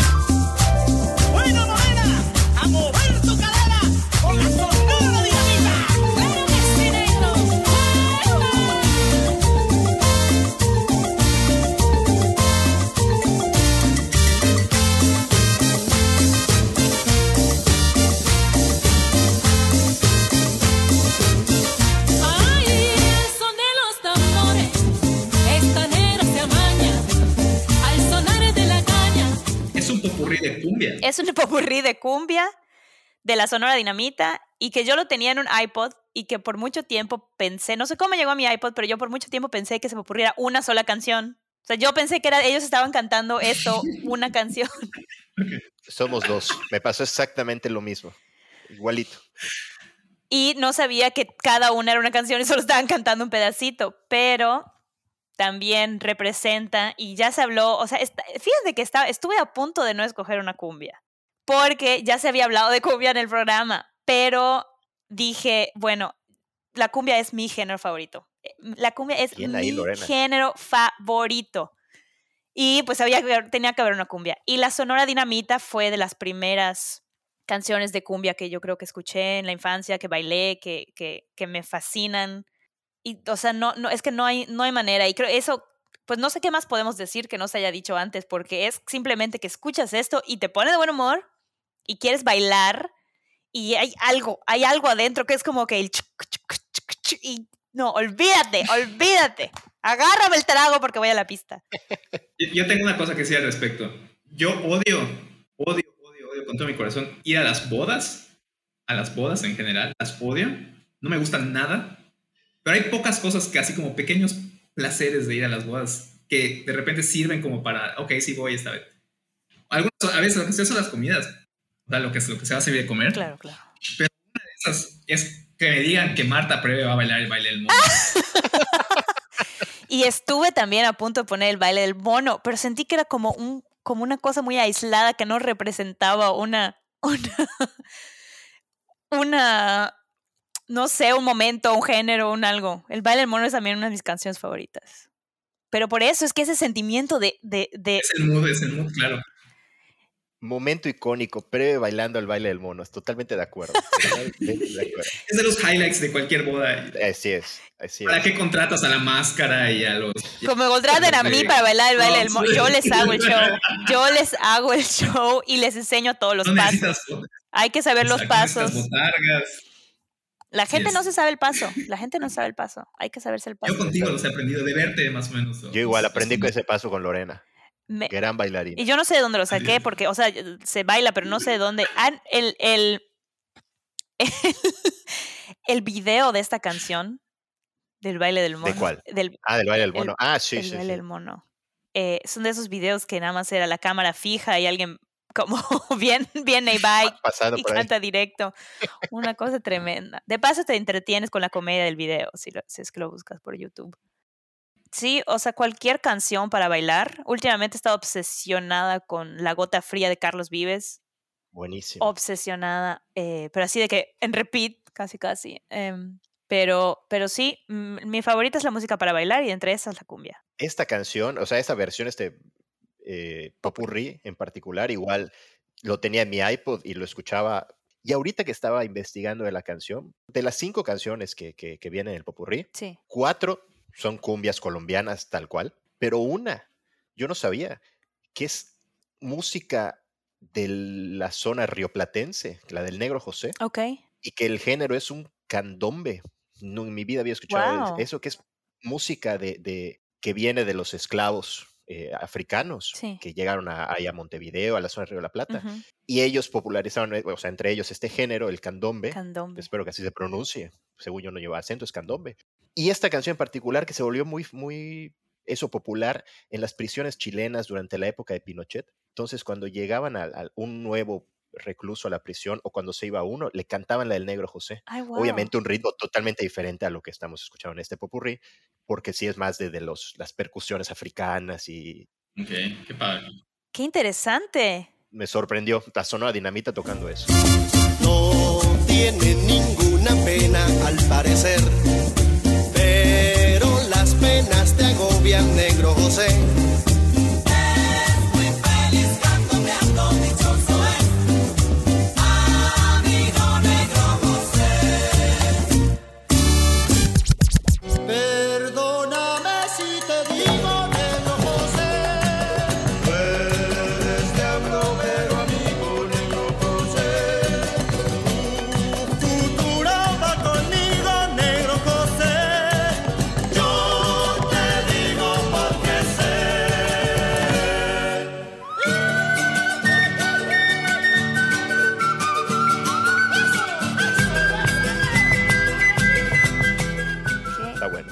Interesante. Wow. Ok. Ok. Ah, bueno, como rojo. Hay que hacer- Ok. No, no fue dismiss- No fue, no fue, no fue el avionazo. esa parte de Roger, de verdad, la acababa y la volvía a poner, acababa y la volvía a poner. No podía dejar de reírme. Estúpido gordo. Oye, Lorena, este, no podemos eh, acabar este programa sin mencionar que eres la primera invitada que tenemos y seguramente la única que tendremos que ha aparecido en Ay, Forbes. Dios mío. ok. ¿Por qué carajos estuviste en ¿Qué tienes que Forbes? decir al respecto? Exacto. ¿Qué tengo que decir? ¿Sabes que Sí tengo que decir algo al respecto. Y es que no sé cómo pasó. Que eh, me pusieron en una lista de los 17 mexicanos más creativos y mencionaron la obra de El Día de Muertos, la obra de A Night with the Dead. El problema aquí es que esa publicación de Forbes tiene los datos mal. O sea, la, proponen que la obra, la obra es un show off, off Broadway. O sea, está Ajá. varios niveles abajo de Broadway. Y, lo- y dicen como que Marta escribió una obra para Broadway sobre el Día de Muertos. No, no. Y entonces sí, o sea, obviamente eso me ayudó a la visa, como no tienes una idea, o sea, estar en esa lista y agradezco muchísimo a quien se le haya ocurrido ponerme, pero también, o sea, unas cosas ahí medio oscuras que yo no sé cómo se dieron y que en su momento no pregunté porque, como dije, estaba yo aplicando para una visa que necesitaba yo que esto fuera así como que hay un artículo perfecto. Ajá. Pero la foto que utilizaron era en ese entonces mi foto de perfil de Facebook. Y le pusieron el nombre así como que fotógrafo Juan Pérez. Y er- y esa foto me la había tomado un amigo cuyo nombre es Ish y feo. un amigo de la India, su apellido es hindú, no me acuerdo ahorita, pero su nombre es Ish. Me había tomado esas fotos, hay varias de esas fotos, o sea, como que en el puente con el vestido, no sé qué. Y yo pues subí una de, o sea, de perfil de Facebook. Agarraron esa, le pusieron un crédito de fotografía falso y empezó, y dijeron aquí, pues Marta vive en la ciudad de Nueva York. O sea, muchas cosas ciertas, pero lo de que la obra está en Broadway, cero, cero. Y la obra sí ha tenido, o sea, se ha, habido prensa, ha habido publicidad, el, el Theater Development Fund, un, un, un instituto de teatro aquí, utilizó las fotos de esa obra para el, para el boletín donde se mencionaban todas las obras que están en Nueva York. O sea, sí ha, ha- ha tenido algún, algún pequeño renombre, pero pequeño. Entonces, a mí me da mucha pena la situación con lo de Forbes, porque yo me desperté, yo me desperté y, ay, no sé qué, felicidades por el artículo en el diario Yucatán. Y yo, ¿qué? Y el diario Yucatán decía, yucatecas mencionadas en la lista de Forbes de no sé qué. Y yo, qué oso, qué oso, se confundieron. Pusieron mi nombre, no sé yo. ¿Hay ¿Yucatecas en plural? Sí, más- más- más- Había otra persona que creo que diseñaba joyas.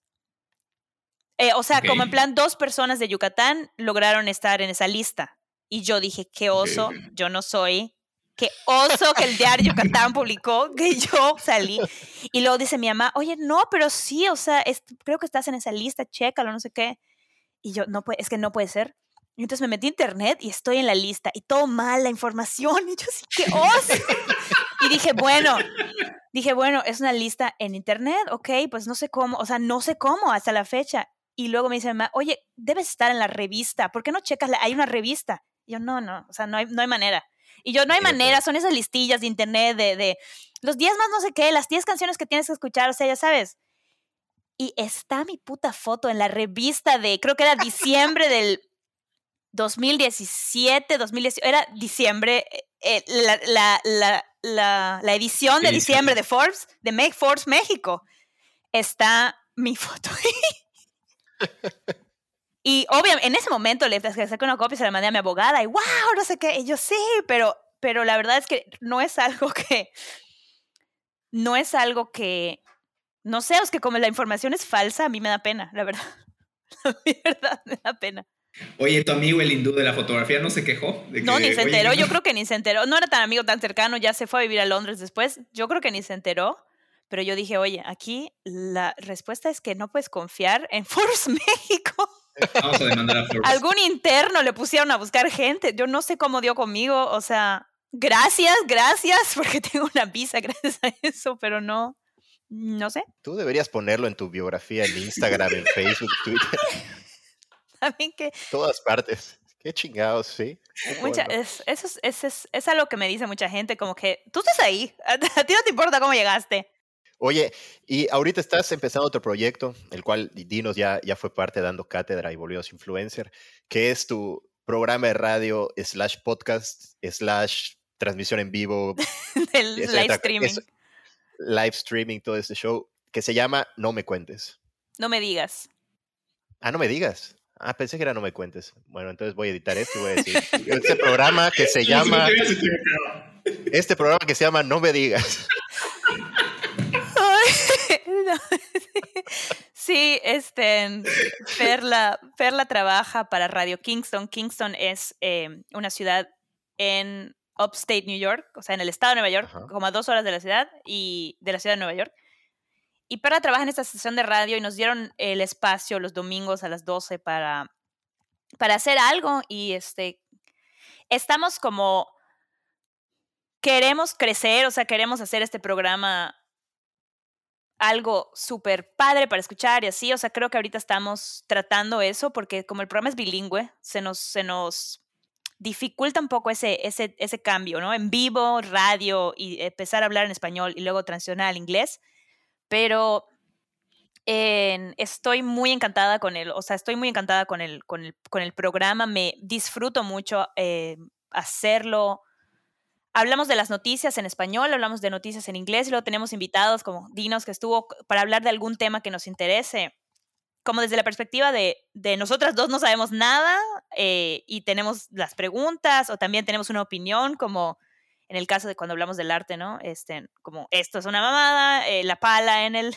La pala, me choca la pala.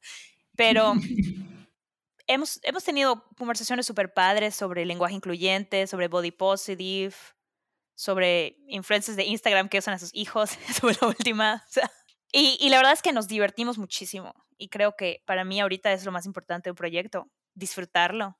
Y de verdad que felicidades por el podcast, porque estuve, estuve, de verdad, estuve escuchando los capítulos anteriores y estaba riéndome muchísimo de las historias, de del porqué de las canciones y, y, y creo que, bueno, yo creo que están disfrutando de este proyecto y creo que para mí eso es muy importante cuando te embarcas en algo, estar contento con lo que haces. Es correcto. Totalmente de acuerdo, totalmente de acuerdo. Sí, gracias. La verdad fue, fue mérito de, de Roger Méndez que dice mucha pendejada ese cabrón. No, pero no, no, pero no ese en particular. Los dos, los dos anteriores, o sea, disfruté las historias, disfruté cómo se relacionaban con las canciones, el... La verdad es que el highlight de, de, de lo que escuché fue el que el camino de Santiago con el camino de, de, no sé, de los hongos. El de Huautla. Eso, el Sí, highlight. te la, el highlight. mamaste, Me- dinos, me te la reí, mamaste, me me reí mucho, me reí mucho. Oye, entonces, Oye, ¿dónde Mar- podemos escuchar el, el, el- ya, ya no vuelvo a decirlo, no me digas.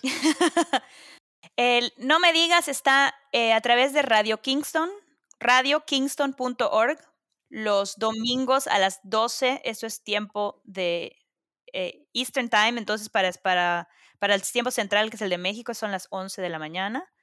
Y también está como podcast en Spotify, se llama No Me Digas. En la página de Facebook hacemos una transmisión en vivo de, del video cuando estamos haciendo el programa. Y mm, se puede escuchar en cualquier momento. Si no lo escuchas en vivo en la página de radiokingston.org, se puede escuchar en cualquier momento en la misma página bajo el, o sea, bajo el programa No Me Digas dentro de la página.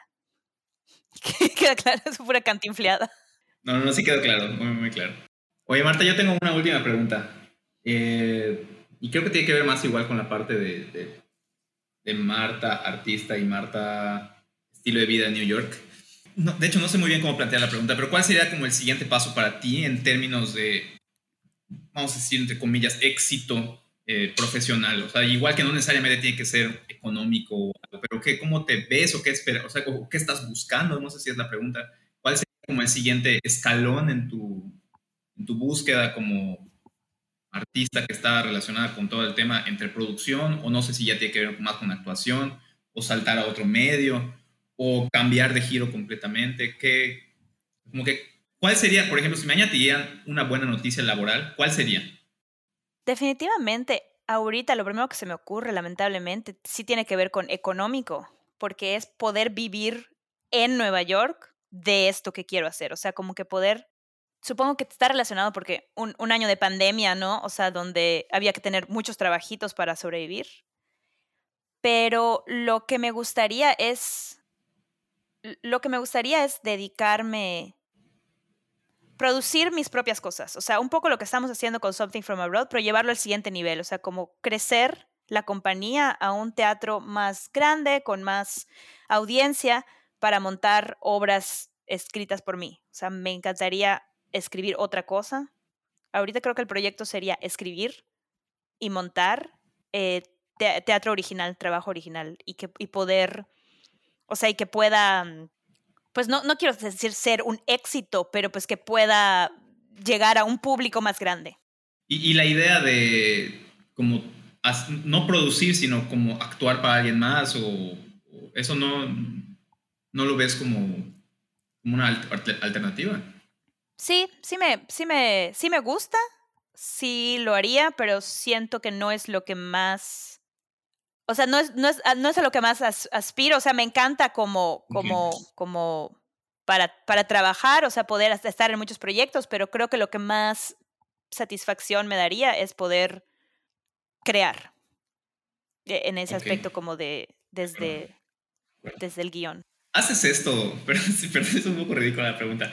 ¿Haces esto como de ir a, a, castings tipo gente en Hollywood? De ir, ah, a ver casting y voy a.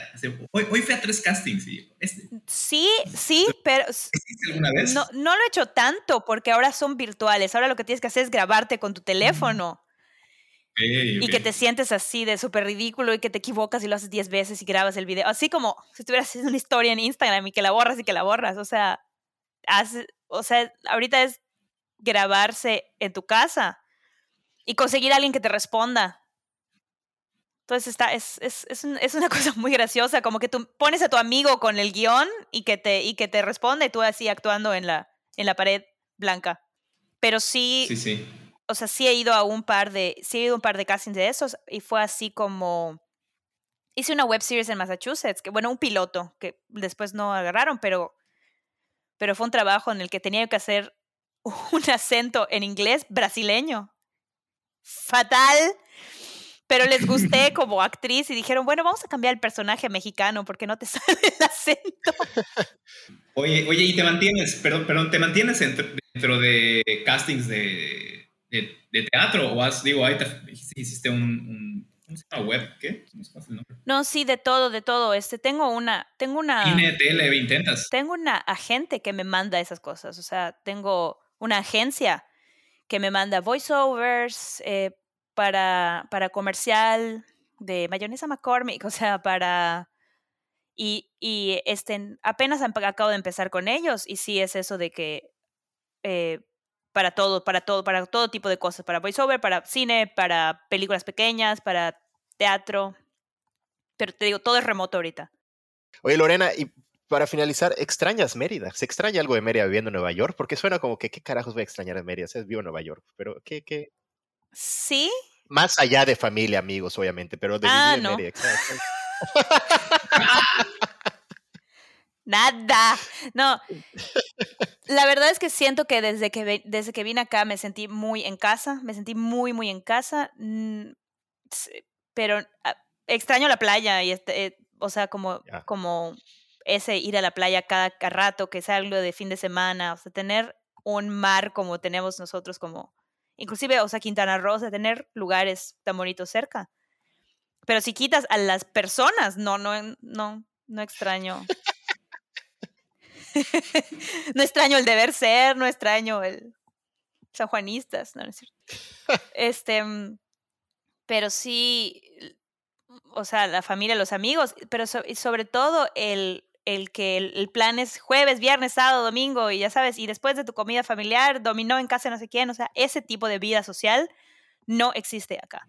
Y sí la extraño. Bueno, pues de mi parte, dinos, no sé, algo más, de mi parte es todo. No, no, no, no, igual nada. Pues gracias, Marta, y pues gracias a todos los que nos escuchan como siempre. Muchísimas gracias, Lorena. Gracias a ustedes y mucho éxito con el proyecto, de verdad que eh, se oye muy padre. Y eh, les bueno. felicito, o sea, ya este, quiero saber qué más, qué otras personas van a estar y no me lo voy a perder. Gracias a ustedes. De lujo. Ya tenemos cinco radioescuchas ahora, o podcast escuchas. Maravilloso. Te- no, como dijo Roger, telescu telescucha. Los, los telescuchas. Saludos a los telescuchas. Telescuchas. gra- El show de Dinos y Cape.